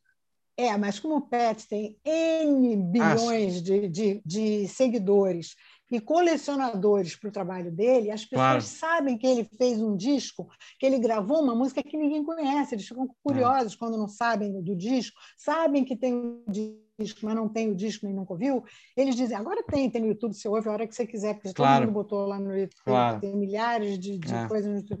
Mas, mas as pessoas que sabiam que o Pet tinha gravado um negócio com uma arranjadora, uma compositora no Brasil, mas não ficavam curiosas. Então as pessoas me ligavam. Eu falei para você, né? Eu cansei de receber ligação de Israel, da, da Turquia, sei lá, de um dos lugares mais distantes da minha realidade, perguntando se eu tinha o LP para vender para eles, entendeu? Um LP para vender. E eu falava, não, eu tenho dois. Na realidade, eu tenho dois que eu não vou vender para ninguém. Vai ficar um para mim, para vai ser enterrado comigo, outro eu vou deixar para minha filha. o, ele não gravou, vou, ele gravou vender, nesse ano que ele esteve aqui, ele morou um tempo no Brasil, ele gravou contigo e gravou, que eu saiba, né, gravou com o Toninho Horta. Naquele disco Foi. também desse, desse mesmo ano, um disco excelente Foi. também, do Toninho Horta, né? Não, é que esse então. disco. Fala. Desculpa. Não, porque a história do Toninho é outra história em relação ao pé também. Aí tem, tem um gancho. Quando eu é. conheci o Pet lá em Boston, no começo da minha conhecimento com ele, eu ouvi ele tocando, eu falei, cara, você tem que conhecer um guitarrista brasileiro chamado Toninho Horta. Ah, foi, foi a primeira coisa que eu falei para ele. Foi, foi aqui em casa, aqui nesse legal. estúdio, aqui nessa sala. Sério? Os dois vieram aqui. Foi, foi, exatamente aqui onde eu estou sentada. Então, quando, isso eu conheci o Pérez Lais anos antes dele vir para o Brasil e tal. Isso foi claro. quando ele chegou lá. Mal tinha chegado, né? Foi na época do Bright Size Life. Aí eu falava para ele sempre: você tem que ouvir, pô, Toninho Horta, Toninho Horta é uma grande paixão da minha vida, é o Toninho. Claro. Milton Nascimento e Toninho são os dois ícones da minha, da minha realidade musical, entre outros, mas esses especialmente. É. Aí eu falei, você tem que conhecer o Toninho Otto, Toninho Otto, Toninho Otto. Aí quando ele apareceu aqui, eu falei, cara, ele vão se conhecer. Liguei para o Toninho, por acaso o Toninho estava morando no Rio nessa época, que agora uhum. ele mora em Belo Horizonte. Toninho estava no Rio, aí eu falei, vou marcar um encontro com vocês aqui, você tem que vai conhecer o Pet, o Pet tem que te conhecer. Aí os dois vieram aqui, fizemos, ficamos uma tarde inteira os dois tocando, eu, o Toninho eles, e mais uns dois amigos do Toninho que estavam aqui, o pessoal lá de Belo Horizonte, amigo deles. E aí eles ficaram conhecidos, e aí ele foi gravar com o Toninho também. Na mesma, na mesma, nessa mesma viagem, ah. ele gravou comigo e gravou com o Toninho. Ah. E essa música que ele gravou com o Toninho, o Toninho no disco, no LP, se você tiver o LP que Sim. tem o prato feito, ele dedicou a mim, por causa ah, disso. Ninguém sabe, todo mundo pensa é. que ele ele dedicou, é. ele falou, dedicado à minha amiga Celinha Vaz e uhum. tal, porque foi aqui que ele conheceu o Pet e por causa disso que o Pet cham... uhum. ele chamou o Pet e o Pet foi gravar com ele. Então ele dedicou a música a mim, que é uma honra muito grande para mim ter ah, essa música dedicada ah, mim. Que lindo, que legal isso. É, é, essa história é boa, muito boa. Eu tenho que escrever um livro para contar essas histórias todas, que eu acabo esquecendo delas. Claro. Uh, Célia, uh, nos anos 80, não tem nenhum disco teu solo. Mas eu vi que tu trabalhou com um monte de gente nos anos 80, com a Rosinha de Valença ainda, né? Uh, e aí tu, e tu começou também a arranjar para o quarteto em si, foi nos anos 80 também, né?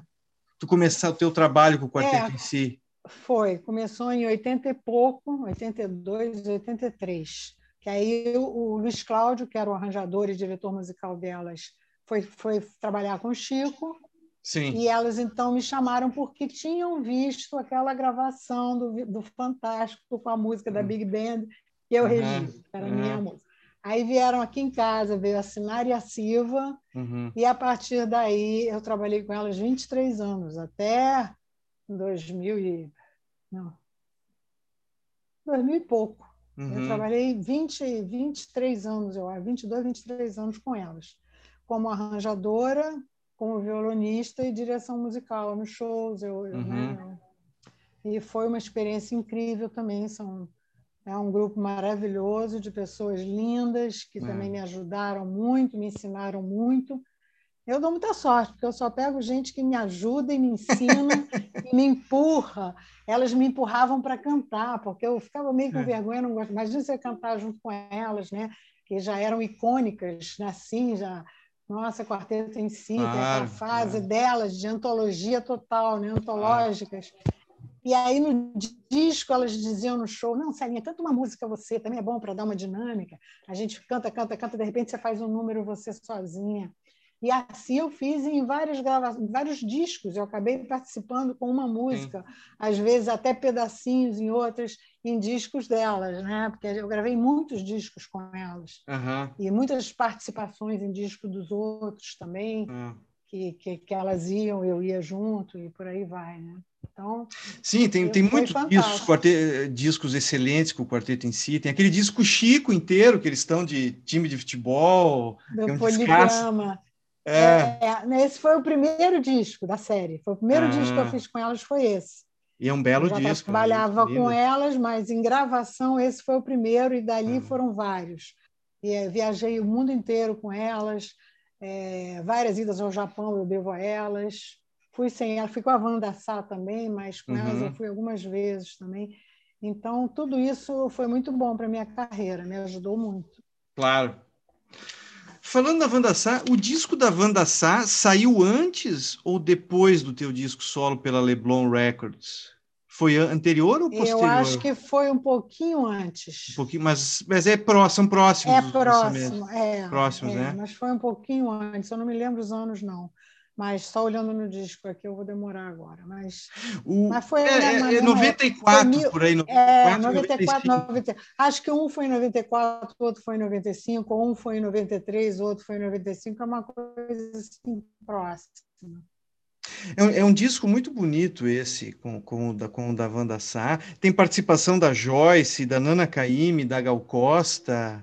É, é. é, um disco muito lindo esse. Com, nossa, com foi um disco muito querido. E a nossa sorte foi porque cortaram as nossas asinhas para variar, não tinha dinheiro para chamar músico. Hum. Então nós tivemos que fazer tudo. Tanto que eu faço solo com a voz, faço uma voz Sim. aqui, uma outra voz aqui, a Wanda tocava uma coisa, Sim. eu tocava outra. A gente foi obrigada. A, a única coisa que a gente teve no disco, além de nós duas, foi a percussão do Reginaldo Vargas em algumas faixas, na maioria, e o cello do, acho que foi, era o Márcio Malar, que uhum. fez um, dobrou um cello, fez um ou uhum. dois, assim, em algumas músicas.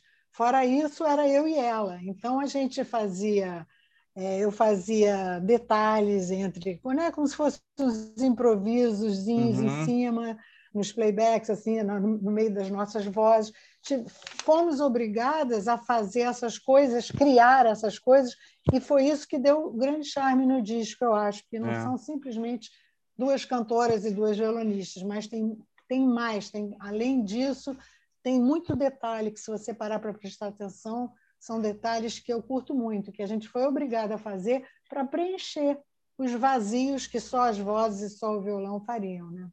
Não, ele é um disco muito sofisticado. Uh, de, uh, os arranjos do disco são muito sofisticados. Uh, Suave é um disco muito gostoso de ouvir, muito prazeroso. Tem música do João Donato, tem música do. Tem, tem de tudo ali, é o muito legal. Repertório é muito bom. O repertório, é, excelente. é legal, né? É. Tem Luiz Essa. Do Luiz Essa. Uh, e o teu disco solo de, de 94 também é, é, um disco que semelhante esteticamente a esse que tu fez com o da Wanda Sá, e tem Vitor Biglione, Romero Lubambo, o Gilson Peranzetta toca, e muito tu se acompanhando e tocando, né, durante é. todo o disco, né? Pois é, um disco da Leblon, né? O cara é. da Leblon Records, que não é no Leblon, é no Jardim Botânico. O nome é. da, da gravadora era Leblon, e eu moro no Leblon, mas, é. mas, o, mas a gravadora não era no Leblon, era lá na, aqui no Jardim Botânico, né? perto, não longe. Aí também era aquela coisa, não tinha dinheiro para pagar os músicos, então, mais uma vez, os músicos eu, eu, participei do disco de muita gente também, assim, porque falei, nossa, eu devo a minha vida a todos esses músicos que me deram uma colher de chá quando eu precisei, né? Passei a minha vida, eu acho que o músico tem isso, né? Como um sabe o problema do outro, um conhece o problema claro. do outro, sabe como é difícil você conseguir um, um, um cachê que valha realmente o tamanho que aquele músico representa. Porque você pensar, puxa vida, pegar o Vitinho Biglione, uma é. faixa só eu e ele, com aquele solo dele Cry Me a River, Cry Me a River. Uma faixa, Cry Me a River. Cry Me a River. Outro com, com Gilson. O Chico, é, o Chico Buarque, o, músicas... o, o Chico canta contigo o retrato em branco e preto, né, nesse disco. É, é, o Chico foi uma outra, ah. uma outra historinha. Eu dava aula para a filha dele, Luísa. Sim. Dava aula de violão. Aí eu ia gravar o disco e a Miúcha era minha vizinha aqui em cima. Eu sempre é. tive assim, o Chico é. meio em volta. É. A Miúcha morava no andar de cima do meu prédio e a Luísa era minha aluna, filha do Chico uhum. e da uhum. Maria. E uma gracinha de pessoa e todo mundo ótimo. E quando eu comecei a gravar o disco, eu dizia, puxa, se o Chico participasse numa música, ia ser o máximo. Aí a Luísa falou, ah, eu pergunto para o papai, eu tenho certeza que ele vai, vai, vai curtir. Aí eu falei, jura? Então, manda ele escolher a música, ele escolhe a música dele que quiser. Aí, é, aí ficou sendo o retrato em branco e preto. E aí tinha uma história que, como eu e ele cantamos um pedaço da é. música, quando você tem um homem e uma mulher cantando, o, o, tom nunca é o mesmo. Dificilmente o tom Sim. que serve para mim serviria para ele, e vice-versa. Então tinha que ter uma modulação claro. no meio da música. Assim eu fiz, fiz uma na, na hora que ele entra está num tom, depois quando ele acaba passa para mim já está em outro tom para ficar bom. Então no final tinha aquele final que fica o Gilson Perozeta fazendo um negócio que, hum. eu, que eu hum. pedi para ele fazer no, no, piano e a gente tinha que fazer. Se, se você ouviu, se só quem ouviu sabe. Tem um final que eu inventei para a música. Hum. Era uma melodiazinha que a gente ficava brincando com aquilo. E na gravação, o Chico cantou o último verso, falava, só que na, na, original da música a nota descia, acabava hum. numa nota mais grave da escala lá da música. E eu queria que ele fosse para cima, porque aquilo era um moto contínuo que não ia terminar, ia ser um fade. Aí eu falava para ele: não, Chico, em vez de você cantar tá, tarará, você canta tá, tarará. Aí, aí o Chico, ah, tá bom, peraí que eu vou aprender. E a minha filha, que estava na gravação, claro, ela não ia perder a chance de estar numa gravação com o Chico Buarque, né? Hum. Como diz o Rui Castro. Rui, Rui Castro fala que o Chico Buarque é o Bellini, ele falou isso do Bellini. Esse pessoal era assim, a paixão de crianças de 10 anos até a bisavó de 90. Hum. São homens que são. As mulheres brasileiras se apaixonam em todas as idades da vida delas. E hum. o Chico é um cara assim. Hum. Chico tem, tem fãs de todas as idades, é. como o Bellini na época tinha. E aí eu falava para aí a Nana ficava assim para mim, a minha filha, mas mãe, você você está falando para ele que como que ele tem que cantar a música é dele, mãe, deixa ele cantar como ele quer. Eu falava, mas Nana, o arranjo é meu, se ele cantar é. como ele quer, a nota não vai caber no acorde que eu botei. A gravação já está lá. Uhum. E essa nota que ele vai cantar, que é a natural da música, não vai dar certo. Então eu tenho. Mas ele foi um amor. O Chico é uma pessoa uhum. mais do que especial, realmente. Poxa, uma humildade, uma simplicidade incrível, uma musicalidade incrível também. E ele, ele só ficava assim, tá bom, se você quiser que eu faça de novo, eu faço. Daí, dias depois ele me ligava para perguntar, vem cá, quer que eu grave outra vez? Ficou bom mesmo, tem certeza? É. E ele está nessa gravação, o Chico está num tom bem intimista, ele está nu nessa gravação, ele está bem, a voz dele está bem, bem o Chico Buarque intérprete nessa gravação. É Foi bem... o tom que ele falou, porque eu falei é. para a Luísa, Luísa, pergunta para ele qual é o tom dele, uhum. confortável uhum. para essa música. Aí eu faço um pedaço da música nesse tom, depois me viro para passar para o meu tom. E assim foi feito. Então foi o tom que ele escolheu, né? Então, uhum. tinha que dar certo, porque a gravação já estava pronta, os músicos já tinham gravado, né? Dias antes. É. Não, é lindo, é lindo. Esse, esse disco é muito. Né?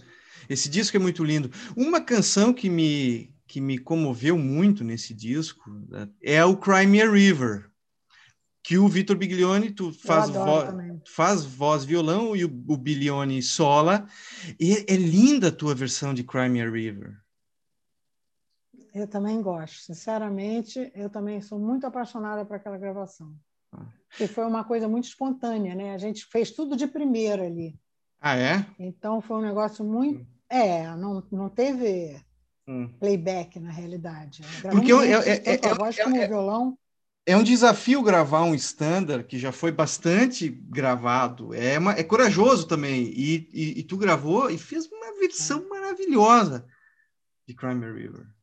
É, porque é uma música que eu adoro e eu já cantava ela sozinha, dentro de casa Sim. de brincadeira. Aquilo tudo, você vai desenvolvendo essas paixões sozinha, né? O violão tem isso. Você começa a brincar, gosta da música e tal, aí faz. Aí você começa a fazer uns negócios que você vai curtindo. Claro que você fazer uma música dessa, que foi gravada pelos maiores cantores do é. mundo, é. claro, a audácia vai aí. Eu queria é. fazer uma versão, eu cantando depois da Sarah Vaughan ter gravado, a Ella Fitzgerald, do Frank Sinatra, todo mundo no mundo gravou isso. Os maiores cantores do mundo gravaram essa música, né?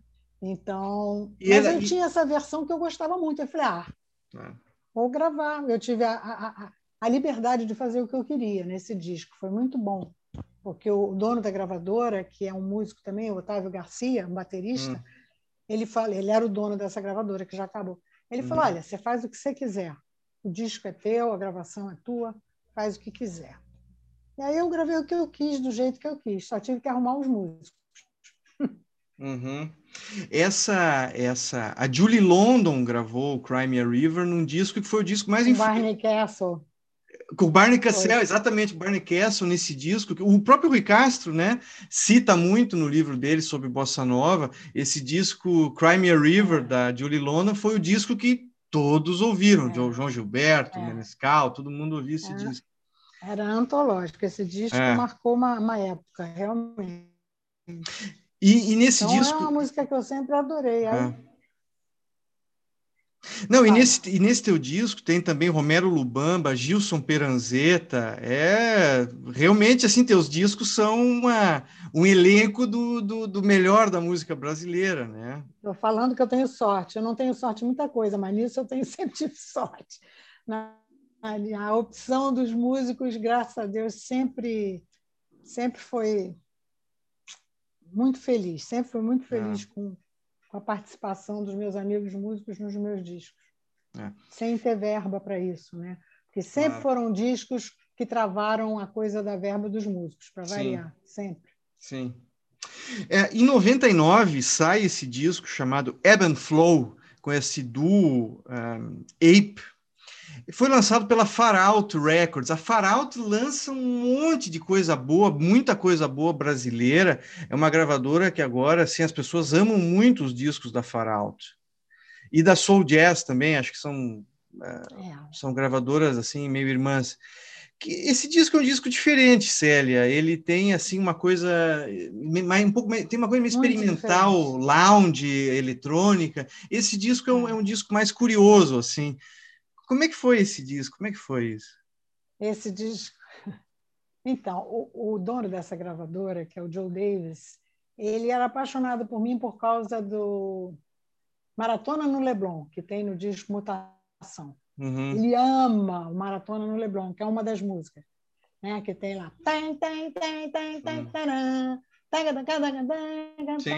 É um instrumental que tem no, e ele adorava, e ele veio me conhecer por causa disso. Ele quis, quis me conhecer, pediu a Joyce, ele já tinha feito o disco, ele fez muita coisa com a Joyce, uhum. e pediu a Joyce a minha, minha referência, meu, meu, meu telefone e tal, e me ligou para a gente gravar. Primeiro eu gravei com ele, eram faixas, eram coletâneas, né? Uhum.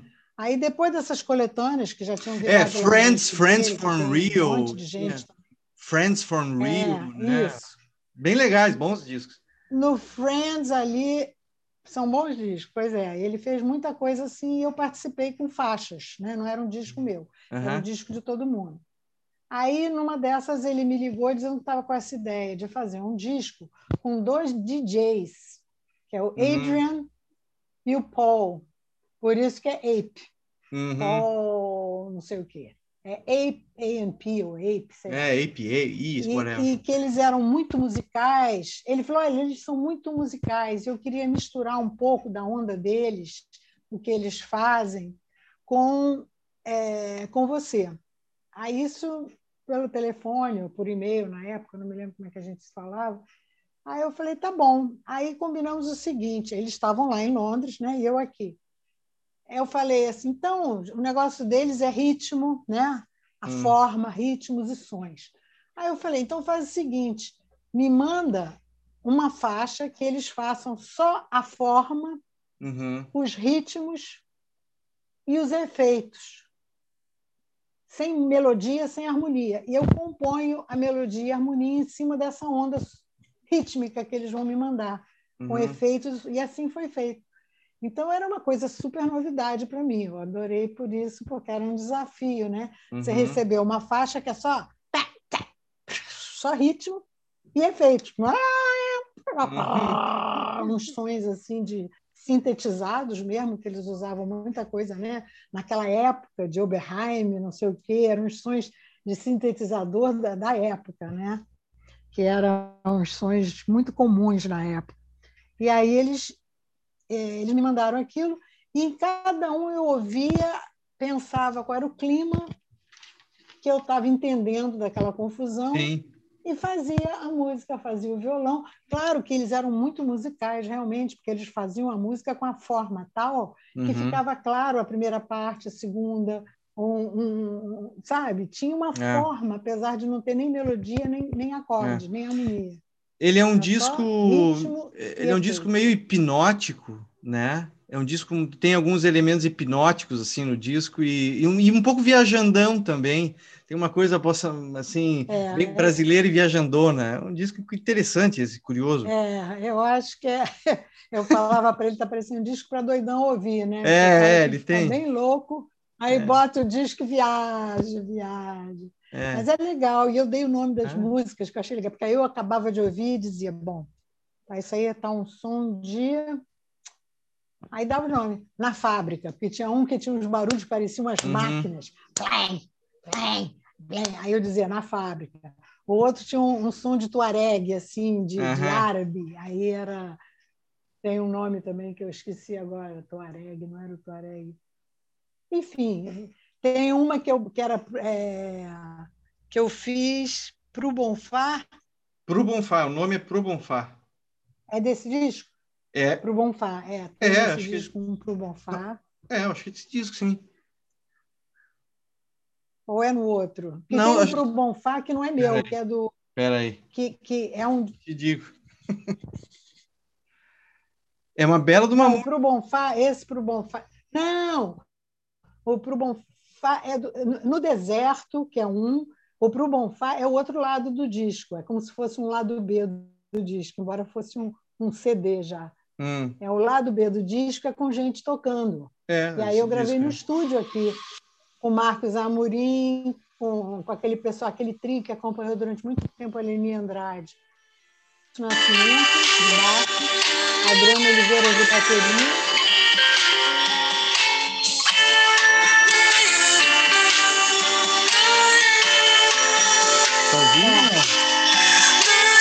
Esse é Fadas e Gnomos. Esse é Fadas e Gnomos. Não, é, que não, tinha um barulhinho, é, parecia umas fadinhas. Não, esse é o Pro Bonfá. Esse é Pro Bonfá. Esse é o Pro Bonfá? É. Ah, mas porque tem um Fadas e Gnomos também bonitinho, que, que, tem, que tem uns barulhinhos assim que parecem uhum, uns grilinhos, sim. uns pirilampos pulando.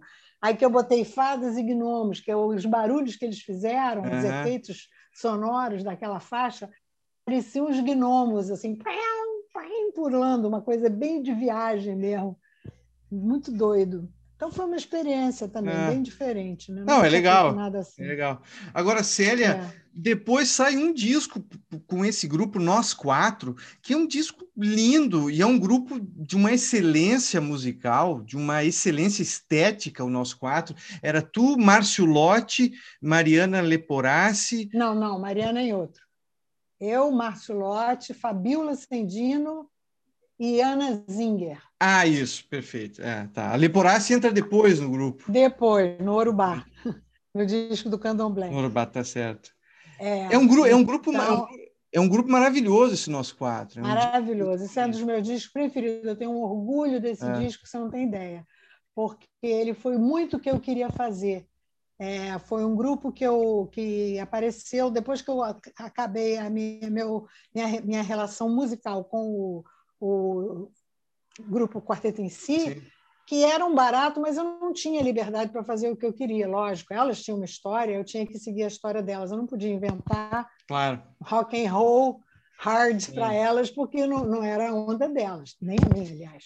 Mas eu não ia botar elas fazendo coisas que eu gostava, mas que não era o espírito delas. Então, eu tinha uma certa, uma, um respeito muito grande por isso. Com isso, eu não fazia tudo que eu queria em termos vocais, né? Sim. Com o grupo. Então, eu criei esse grupo para poder fazer isso. A gente nem sabia que ia gravar nem nada, apareceu a gravação depois. Mas nós fiz, começamos a ensaiar e o meu grande barato era pegar músicas muito conhecidas, já gravadas por todo mundo, e fazer um arranjo com a minha cara e ensaiar com esse pessoal. E realmente, eles eram. Você tem um grupo bacana que faz o que você pensa, melhor ainda do que aquilo que você pensou, é, é a melhor coisa do mundo, né? Músico bom e cantor bom, que você chega no estúdio e diz: Olha, eu pensei isso assim, assim. Aí o cara faz e está assim 20 vezes melhor do que aquilo que você pensou. Quer dizer, é a glória, né? Então, esse grupo era assim. O, o Nós Quatro foi um grupo que me deu muita alegria, porque eu fiz tudo que eu queria, eles me instigavam a fazer coisas. Faz, ah, faz coisa bem difícil, complexa para a gente estudar. eu fazia, e eles desempenhavam maravilhosamente bem. Então, realmente foi. E aí a gente foi chamado pelo Biscoito Fino. Eu mandei uma fita para a Jaime, né, para Olivia Jaime, que era uhum, diretora sim. lá na época, acho que ainda é, lá da Biscoito, e aí ela chamou a gente para fazer o disco. Novamente, não tinha dinheiro para pagar os músicos. nós tivemos os melhores músicos do Rio de Janeiro. Não, é. é uma constante na minha vida. Você não quer saber o trauma que é. Isso é um trauma muito grande que são pessoas a quem eu acho que mereciam todo o dinheiro do mundo, o máximo possível imaginário, né? Claro. E, e, não tinha. O máximo que eu conseguia fazer era pagar, a gente fazia uma vaquinha entre nós, era todo mundo muito pobre, e a gente fazia uma vaquinha e, e, e pagava o lanche e o táxi de todo mundo para ir para o estúdio gravar, né? E aí a gente conseguiu grandes músicos também. Esse disco também tem tem Zeca Assunção, hum. Luizinho Avelar, uhum. tem Jorge Helder, só tem gente bacana. É, é, o João, esse menino João, que tocava com a Leni, super pianista. Os meninos que to tocavam com a Leni, o trio, que era um trio maravilhoso que acompanhou a Leni, e eles tocaram duas músicas, três, duas ou três músicas né, nesse disco, porque eles já eram muito ensaiados, que tocavam juntos há muito tempo. Nossa, foi o máximo. Zepa, que eu adoro, guitarrista. Hum. Só tinha gente boa. E vai de Gonzagão a Lenine. Desde que nem Giló, do, Isso, do então é Gonzagão, a, a Jaxou do Pandeiro, do, do Lenine. É, é um já que, sou brasi... já que sou brasileiro. Já que sou brasileiro, é. Já que sou brasileiro. É. É um disco de. Eu adoro esse disco, adoro os arranjos, adoro Você é Linda. Eu peguei músicas assim, é, super sim. manjadas, mas é. ficaram diferentes é, mas tentando não descaracterizar muito, né? É. Mas revendo Amigos, por exemplo, da Joyce, é uma canção tão maravilhosa, né? Revendo Amigos, por é. exemplo, O Balalá, é até o Balalá, que é tão lindo que o João Gilberto, das poucas que ele compôs, né? Olha, fotografia. Todas as duas têm história. Vou contar rapidinho. Conta. Vou contar rapidinho a do Obalalá. O Obalalá, como eu te falei, a Miúcha morava aqui em cima de mim. Uhum. Quando esse disco saiu, eu falei, puxa, Miúcha, queria tanto que o João ouvisse esse arranjo. Depois você me conta o que, que ele achou, mostra para ele. Tem a maior curiosidade, porque eu mudei, né? mudei a harmonia, é. aquelas modulações todas. Porque o lance de você ter um grupo vocal que tem homem e mulher te obriga a modular muito. Eu, eu, claro. eu desenvolvi muito a minha arte da modulação nas, nos arranjos, por causa disso, porque eu queria que o Márcio desse. Márcio é um maior cantor para mim do mundo, super cantor. Márcio Lotte. As... Márcio Lotte. Márcio, para fazer as melodias, ele tinha que estar no tom dele. Para Ana Zinger fazer melodia, tinha que estar no tom dela. Então, você, para misturar esses dois, só modulando. E aí, todas as músicas têm muita modulação, justamente para hum. abranger todo mundo poder cantar, todo mundo poder solar. E, e, aí eu queria saber o que, que o João Gilberto tinha achado, né? Aí a Milcha me esqueceu, passaram-se os meses, ela não falou nada. Eu falei, bom, ou ele não gostou, ou ela não mostrou ainda, não teve a chance.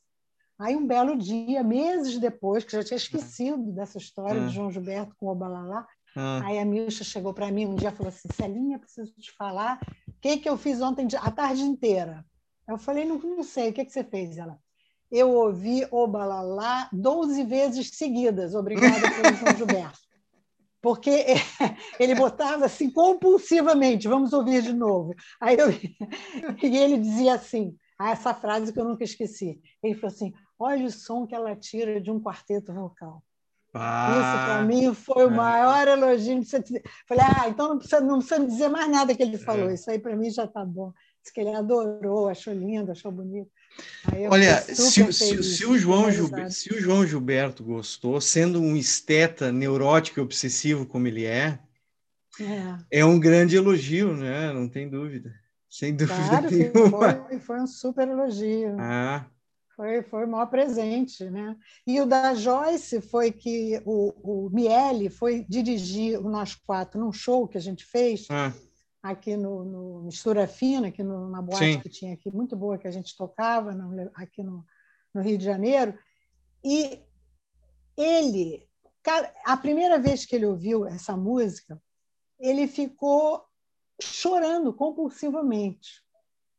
Hum. Porque é uma música muito emblemática. A letra dessa música pega todo mundo pelo pé. Porque todo mundo é. passa por isso. É. Agora, então, na pandemia, não foi é, na pandemia, muito... mas foi na época. Ela fez na época, logo depois da, da ditadura, Sim. da época da ditadura militar. Então, que as pessoas sumiam, viajavam, desapareciam, morriam. Então, fala daquilo como que você não vê os seus amigos e você é. acaba esquecendo de pessoas que você gostou tanto na época dessa. Eu me arrepio inteiro. Bom, o hum. Miele, ele se debulhava. E no show que a gente fez, que ele que hum. apresentava, com aquele jeito dele de falar muito, contar piada, Sim. cara, cada vez que a gente chegava na hora desse número, ele tinha que sair, porque ele soluçava de tal maneira ele amava, ele, ele comprou da gente 50 discos para dar para os amigos dele só para ouvirem essa música. Hum. Ele comprou, ele falou: Eu quero comprar, vocês têm disco aí para vender? Comprou 50 discos para distribuir para os amigos dele, só para dizer: ouçam essa música, ouçam esse grupo cantando essa música. Então, é uma música que eu sempre fui apaixonada também. É. Eu, eu sou muito fã da Joyce, muito. É. Não, e essa música, coincidentemente, é, eu, eu, também, esse ano eu mandei essa música durante a pandemia para todos os meus amigos, porque, como tu disse, ela, ela, ela pega o momento da ditadura, mas também pega esse momento de, de, de isolamento, de distância entre é, as pessoas, é, e é uma é. música que traz um afeto muito grande, um é. desejo de afeto enorme, né? É, é, muito linda, é muito emocionante essa música. Né? É. Então, eu fiquei muito feliz com o resultado dela também. Botei aquele pedacinho de mistérios, né, que eu gosto de fazer Sim. isso nos arranjos, quando eu tenho chance, pegar uma mesma música do mesmo autor, que ah. só assim uma assinaturazinha. Sim. Mistérios da Joyce, que ela, que ela gravou primeiro no Clube da Esquina 2 com Milton, acho. Foi. Era muito lindo. É um escândalo aquilo. Nossa, esse, esse disco do, do Nosso Quatro, tu, tu escolheu músicas que te agradavam muito, assim, realmente é um disco feito a selecionado, é, assim. É, foi músicas assim que realmente, umas que eu já tinha feito um arranjo diferente alguma época e eu gostava, mas ainda não era aquele arranjo, aí fiz o arranjo quando tive a chance de ter aquele grupo para cantar, né? Porque o grupo me, me me ajudou muito a ah. querer fazer arranjos novos e, e, e capciosos, assim, musicalmente falando, para a gente cantar. É, porque não eram arranjos facílimos, não. A gente já tinha um outro disco para fazer, já tínhamos um repertório para um novo disco, mas aí o grupo acabou. Que pena, que pena que o grupo é, acabou, sério. Foi, foi pena. Eu morro, e nós todos morremos de saudade do grupo. Todos, individualmente, cada um tem mais saudade de Depois Mas trocou. É vida, é depois vida. Trocou, trocou alguns integrantes? Sim, ficou, mas não deu tempo de gravar. Depois uhum. entrou a Clarice no lugar da Ana Zinga, Clarice Grova, Clarice Grova. que é uma das cantoras uhum. mais espetaculares para é. mim. Depois é, saiu a Fabiola, entrou a Jane Duboc, que é outra das cantoras ah, mais incríveis claro, claro. de trabalhar. Mas em todos esses eventos a gente acabou não, não, não vingou. Fizemos show, fizemos muito show, mas não chegamos a gravar. entendeu? Aí, infelizmente, mas dá maior saudade. Esse grupo eu tenho muita saudade dele. Célia, não quero, uh, não quero te cansar, vamos, vamos se encaminhando para o final, mas eu não posso deixar de falar de algumas tá. coisas ainda. Uh, o Ouro, o Ouro Bar é um disco Cantos Sagrados do Candomblé. Eu ouvi, achei maravilhoso esse disco. Ritmicamente, ele é desafiador, ele tem ritmos e, e arranjos vocais também maravilhosos. Que bom que você ouviu, né? Porque é tão difícil divulgar esse disco. Eu, eu, eu te confesso, é... Eu, é difícil alguns discos de comprar. Eu, eu ouvi pelo YouTube, porque é, não, não é fácil não, assim de encontrar. Ouvir, deve ouvir. Eu só vou ligar minha luz aqui, me desculpa, porque eu estou caindo a luz aqui. Peraí. Tá. Desculpa. é que está caindo então, sol. Esse disco. É, o sol está acabando. Esse disco tem, também tem história, como tudo na minha vida tem uma história paralela que leva a, a, a, ao acontecimento. Né? Esse disco foi o seguinte: éramos seis cantores que nos encontrávamos, que tinham todos acabado um grupo vocal que estavam antes. E você sabe que música vocal, quando você começa a fazer vocal em grupo vocal, parece que um, um vírus, uma bactéria entra dentro de você e não sai nunca mais. É. Porque você fica doido para fazer vocal de novo. Na hora que acaba o grupo, você fica dois meses. Ai, que bom que acabou, estava dando muito problema, que saco, não sei o quê. Daqui a pouco você começa a ficar, ai, meu Deus, doido para fazer um vocal com alguém. E aí você já fica doido para fazer vocal. E todo mundo que faz vocal, que é acostumado a fazer vocal, tem essa síndrome, entendeu? Hum. Não consegue ficar sem. E aí estávamos nós seis, eram três homens e três mulheres, todos advindos de grupos vocais que tinham se acabado. Então, era o Dalmo Medeiros, que agora já está há muito tempo, esse não saiu, não, mas ele era o do Céu da Boca, que cantou a Mariana, e ele agora canta com o MPB4. Uhum. A Mariana Leporassi, que é de todos os grupos vocais, já fez parte de milhares, que é uma super cantora. Era a Kika Tristão, que foi do Be Happy, um grupo maravilhoso Sim. de pop, que teve uma época aí e é do Márcio Lotti. Luizinho Avelar, que era maravilhoso, que o Márcio Lotti também é. era desse grupo. E depois teve o Simô, que foi do BR6, né, um sexteto vocal a capela maravilhoso, que fez muito sucesso há, um, há uns anos atrás. Também uhum. fez mais sucesso na Europa do que aqui. Hum. Mas foi um, um, grupo. Eles tinham acabado e o Simô também estava ansioso para cantar de novo.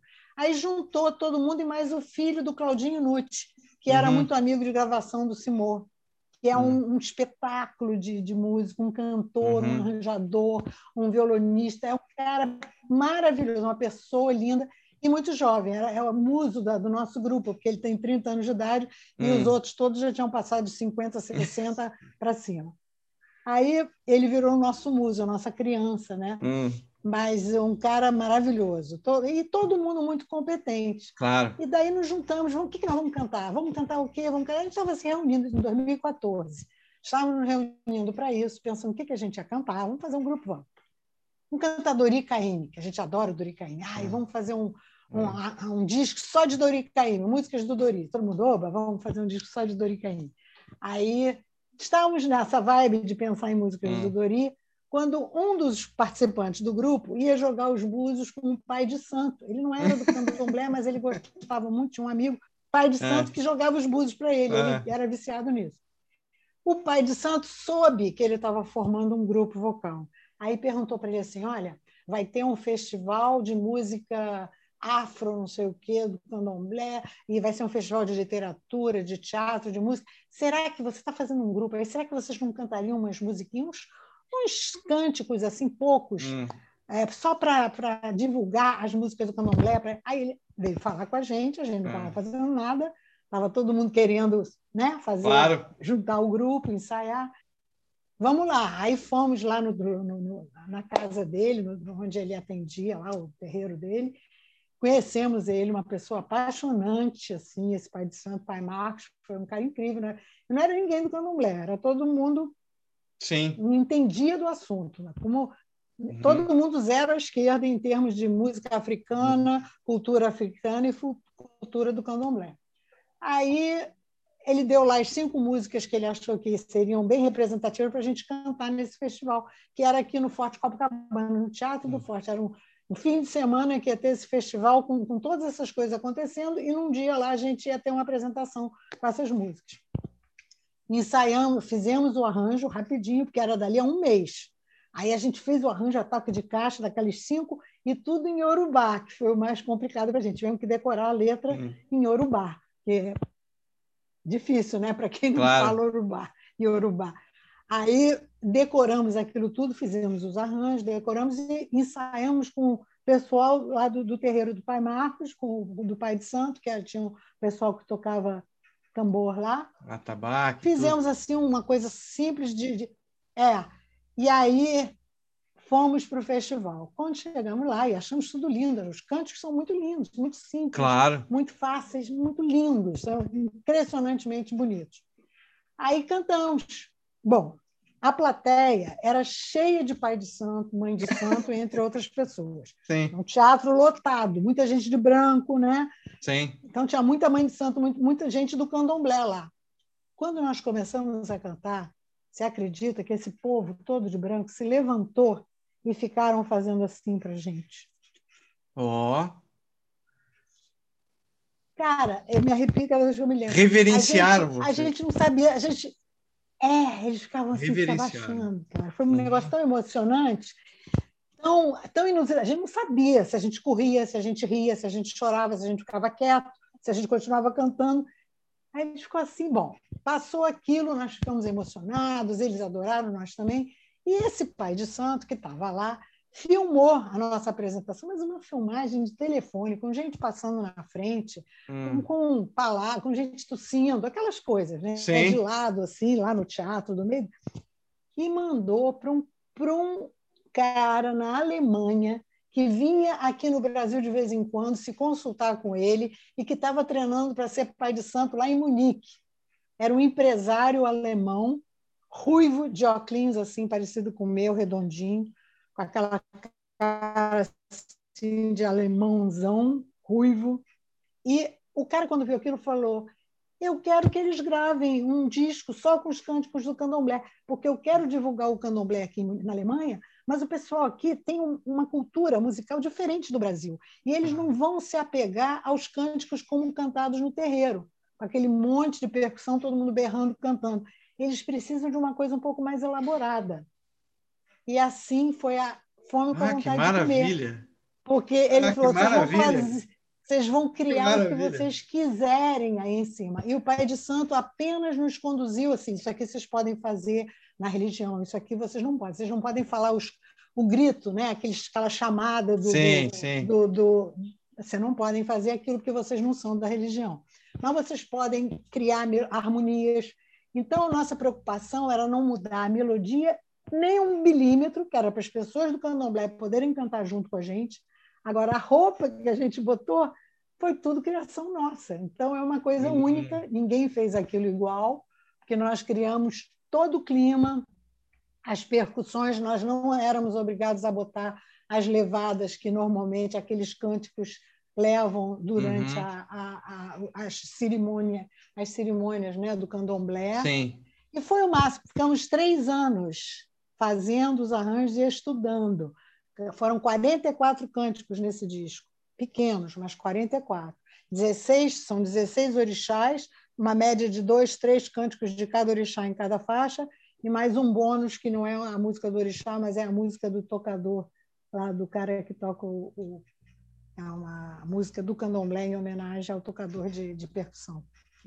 E assim a gente gravou, mas foram três anos de trabalho aquilo, porque até a gente fazer os arranjos, estudar tudo, decorar os arranjos, deixar tudo, depois gravar, ir para o estúdio, gravar aquilo tudo, para depois fazer o show de lançamento, fazer o disco. Ah, é, é, é, uma pérola esse disco, é um disco que tem que ser, ser, ser descoberto, esse disco tem que ser descoberto, assim, uma, uma é, maravilha. As poucas, as é. poucas pessoas que descobriram falam isso, porque é. É, vocês fizeram, vocês burilaram uma pérola, que, são, que é a cultura do candomblé. As músicas são umas pérolas. Vocês são. Esculpiram esses diamantes de uma maneira fantástica, com os arranjos e com, é. com as vozes, né? com, a, com, a, com carinho, né? E, e, foi, e foi bom e ruim, porque muita gente do candomblé agradeceu muito, ficou muito feliz com a homenagem uhum. que a gente estava fazendo, claro. a cultura deles. e outras pessoas nem tanto, acharam que eram todos brancos, então não podiam estar cantando aquele tipo de música. Então a gente sofreu um pouco de preconceito também, mas não foi nada muito grave, mas foi uma coisa meio triste, porque longe da gente estar usurpando qualquer coisa de uma cultura tão linda, nós fizemos foi nos apaixonar, porque eu não conhecia hum. nada, fiquei conhecendo um pouquinho e fiquei perdidamente apaixonado. Enfim, não, é, pra... é delicioso e o, o, ritmo e as melodias são tão, é maravilhoso, o disco é muito bonito. É, bendito muito alemão, bendito alemão esse. É. É, ele foi incrível. alemão foi, esse aqui. Foi fantástico, é. Foi, mas você vê que histórias que a gente vive para fazer, né? As coisas vêm assim, dão mil voltas até chegar na gente. Foi aquele festival lá, que aí o cara viu, mandou um vídeo horrível para alguém na Alemanha, alguém na Alemanha bancou, pagou, o estúdio pagou tudo, produziu esse disco de lá. Ele é um, ele é um, um, um cara que tem uma uma indústria de cosméticos hum. em Munique. Uhum. Então, não tem nada a ver com. Mas ele agora é pai de santo lá também. Além de ser o dono dessa indústria de cosméticos, ele é pai de santo. E viaja lá é. pela Europa. Ele escreveu livros sobre o IFAM, que é o jogo de búzios, né? fazendo uma ah. analogia com o Xing. É ah. bem interessante. É, ele é um cara interessante, esse alemão. Cara bacana. É Maravilha. Maravilha, Célia. Mas uh, antes ainda de terminar, só, eu tenho uma coisa que fiquei curioso. Tu tocou com o canhoto da Paraíba? Ah, não contei a história do, do Kenny Burrell também. e do, do Kenny Burrell. Essas são as duas que é. eu fiquei assim muito... Então, o Kenny Burrell é outra história. Foi de antes da Berkeley, antes de eu ir para Berkeley, ah. eu passei em primeiro lugar no, festi no vestibular. E a minha mãe falou, e eu era louca para ir para Nova York, e nunca tinha ido. E, e a minha mãe dizia assim: pede para o teu pai de presente. Ou Espera que cortou, peraí. Me diz de novo, acho que cortou, Célia. Um cachorro, ele não deixava. Célia, acho que cortou aqui. Hum, minha internet. Então, me repete, por favor, isso que tu falou agora. Voltou? Está piscando aqui. A minha internet às vezes faz isso. É, é, eu vou mudar o cabo dela já já. Eu vou ah. fazer ah. esse processo, ainda não fiz. Bom, é, Aí eu, eu, a minha mãe falou: pede para o teu pai uma viagem a um cachorro, ele vai preferir te dar a viagem. Porque ele não queria cachorro, porque já tinha tido cachorro, o cachorro morreu, ele ficou muito triste. Meu pai era muito apegado a bicho é. e tal, não queria mais ter bicho por causa disso. É. Aí ele me deu a viagem a Nova York. E eu fui, fui sozinha, nunca tinha ido nem a São Paulo sozinha. Hum. E fui sozinha para Nova York, feliz da vida, adorei e tal. E nessa, nessa viagem eu tinha três amigos, era um gaúcho, um paulista e um, um mineiro, que hum. eu tinha conhecido aqui no Rio e que eles moravam todos juntos num apartamentinho lá em Nova York e trabalhavam numa loja de entrega de flores, entregavam flores, uma loja chique que tinha em Nova York, na hum. Park Avenue, assim, daquelas, e os artistas todos frequentavam aquela loja para comprar hum. flores. Aí, a, olha só a história, a telefonista da loja ia tirar uma semana de férias e eles falaram: você não quer ficar uma semana trabalhando lá, ganhando um dinheirinho? Você fica só atendendo o telefone e tomando nota dos pedidos, das encomendas de flor. Hum. Eu, você fala inglês bem, não vai ter problema. Eu falei: beleza. Fui para lá, fiquei uma semana trabalhando lá. Quem trabalhava nessa loja? Que era a mulher que fazia os arranjos florais. A noiva, a japonesa noiva do Kenny Burrell. Olha só a história. Hum. Aonde eu como que eu cheguei no Kenny, né?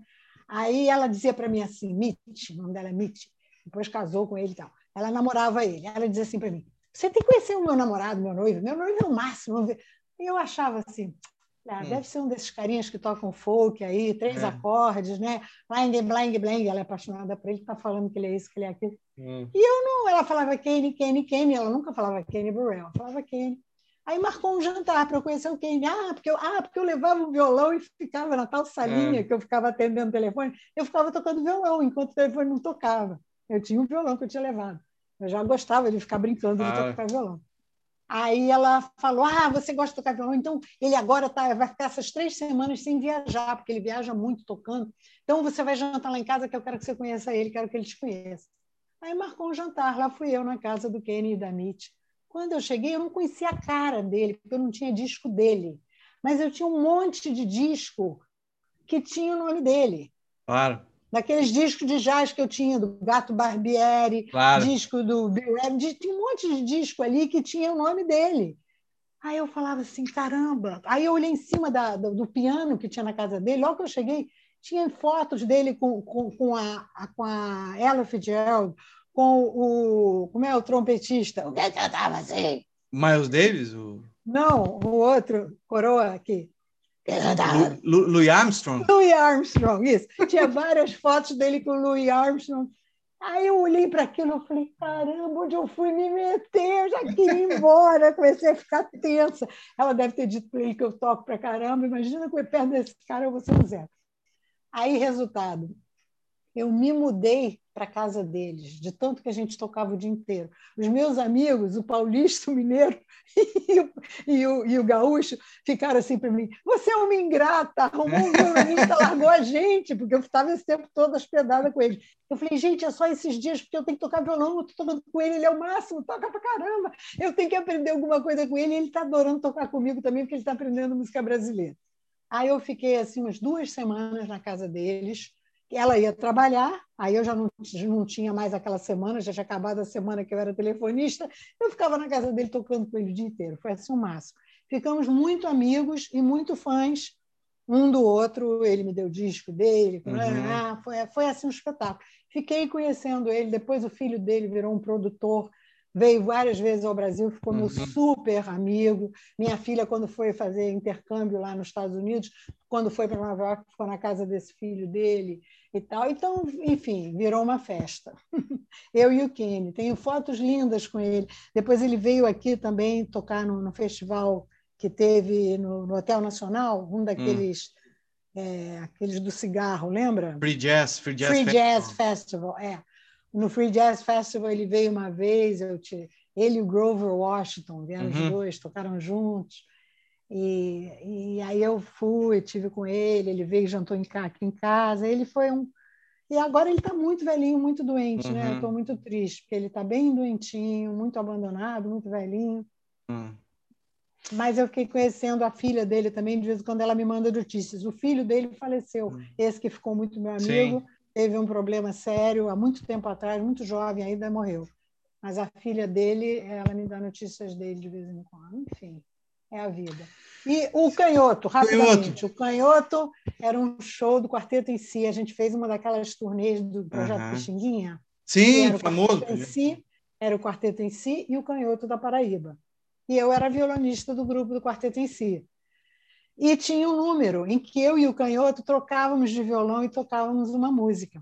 Porque o grande lance é que ele tocava o violão tudo ao contrário. Uhum. O canhoto não invertia Sim. as cordas para tocar. Era a coisa mais esquisita do mundo. Ele fazia com o polegar as notas agudas e com esses dedos as notas graves. Era você olhando ele tocar era a coisa mais louca. Você errava tudo porque você não uhum. entendia onde é que o violão estava ali naquela na cabeça dele.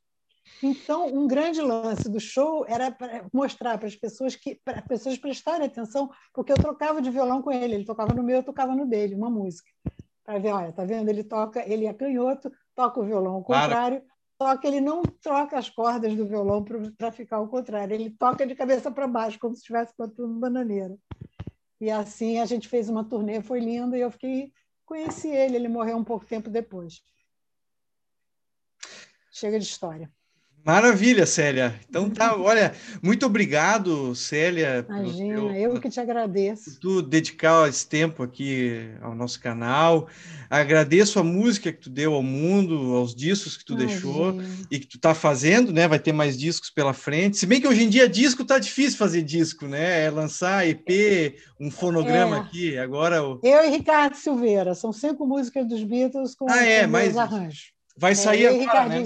Vai, vai sair, já está na, na, reta final para para lançar nas plataformas. Tu só toca com guitarrista bom, né? Kenny Burrell, ah. Petro Mettini, Ricardo Silveira, Vitor Biglione, só toca com guitarrista bom. Eu tenho muita sorte na minha vida.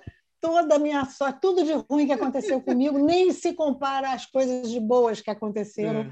Que, que, que, eu tive o prazer. E conhecer você é uma dessas coisas boas, conhecer esse seu trabalho e dos teus amigos, com esse canal tão importante para quem faz música, para quem batalha do jeito que você sabe que a gente batalha, é. ainda com esse fundo de duas guitarras, três guitarras lindas embaixo, aí atrás. Embaixo, uma guitarra, um violão. Ah, é muito lindo. Então, tudo isso é muito bom de, de saber que tem pessoas assim que conhecem o outro universo que o, ah. o, o, abre aspas, normal das pessoas, é, é. infelizmente não tem o prazer de conhecer, nem a alegria. Porque se conhecesse, ia se apaixonar também, porque tem tanta música boa no é. mundo. A gente passa batido e não, não conhece. Nós não tivemos tempo de falar, fica para um próximo momento, mas a tua relação com Antônio Adolfo. Antônio Adolfo é outro grande músico brasileiro é. que, que tinha que ser mais conhecido. Sou fã do Antônio Adolfo, adoro. Eu também, também, também. Um músico. Cara, fantástico, fantástico. Que também Pô, tem. Dei poucas ele não aprendeu tanta coisa como ele já era quem ele claro. é quando eu dei aula para ele. É porque hum. eu tinha acabado de voltar dos Estados Unidos com aqueles métodos da, claro. da Berkeley. Ele ficou curioso. Eu morava em Paquetá na época. Eu vinha para o Rio ah. para dar aula dele, voltava, pegava minha bicicleta em Paquetá, ia para casa. Era um negócio assim. Foi logo que eu voltei dos Estados Unidos e, e que eu, que eu dei aula para ele. Claro, e ele abriu a escola e ele dele. Ele ficou depois, muito né? meu amigo, é, ficou muito meu amigo. Eu sou muito fã dele e tenho um prazer enorme ah. em ter tido acesso à vida musical dele algumas vezes já. Então, ah. é muito bom. Então tá, Célia, muito, muito, obrigada, tá? muito obrigado e espero te ver no palco algum dia, que a gente volte também a ouvir ah, música uh, ao vivo, né? Muito obrigado, Juliano. Muita sorte para você também, para a sua música, para o seu trabalho de, de entrevistador, para o seu trabalho de músico amador. Qual é a sua profissão? Eu, eu, eu, eu, sou, eu trabalho na rádio da Universidade Federal do Rio Grande do Sul, sou radialista e trabalho na rádio da universidade aqui. Faz programação. Olha que barato. Faz programação barato. musical na rádio aqui, trabalho aqui. Muito bom. Parabéns pela sua know-how do assunto, porque é maravilhoso alguém conhecer o assunto para poder divulgar como claro, você claro. divulga, com tanta consciência e com tanto prazer e tanta ah, alegria e tanto obrigado. carinho. Eu fui uma vez ao Rio de Janeiro só, há 22 anos atrás. Eu espero voltar ao Rio de Janeiro, nunca fui uma vez só. Se eu voltar, espero te ver aí. Então tá. Aí você vem aqui nessa sala, conhecer Tomara. a sala que o Pet conheceu o Toninho. Tomara, vou, to é, vou tocar é no de Jorge. É o lugar que eu mais amo no mundo. Ai, Isso! Querido, um prazer obrigado. enorme. Tá? Boa noite, Célia. Muito obrigado. Estamos em contato. Tá. Um abraço.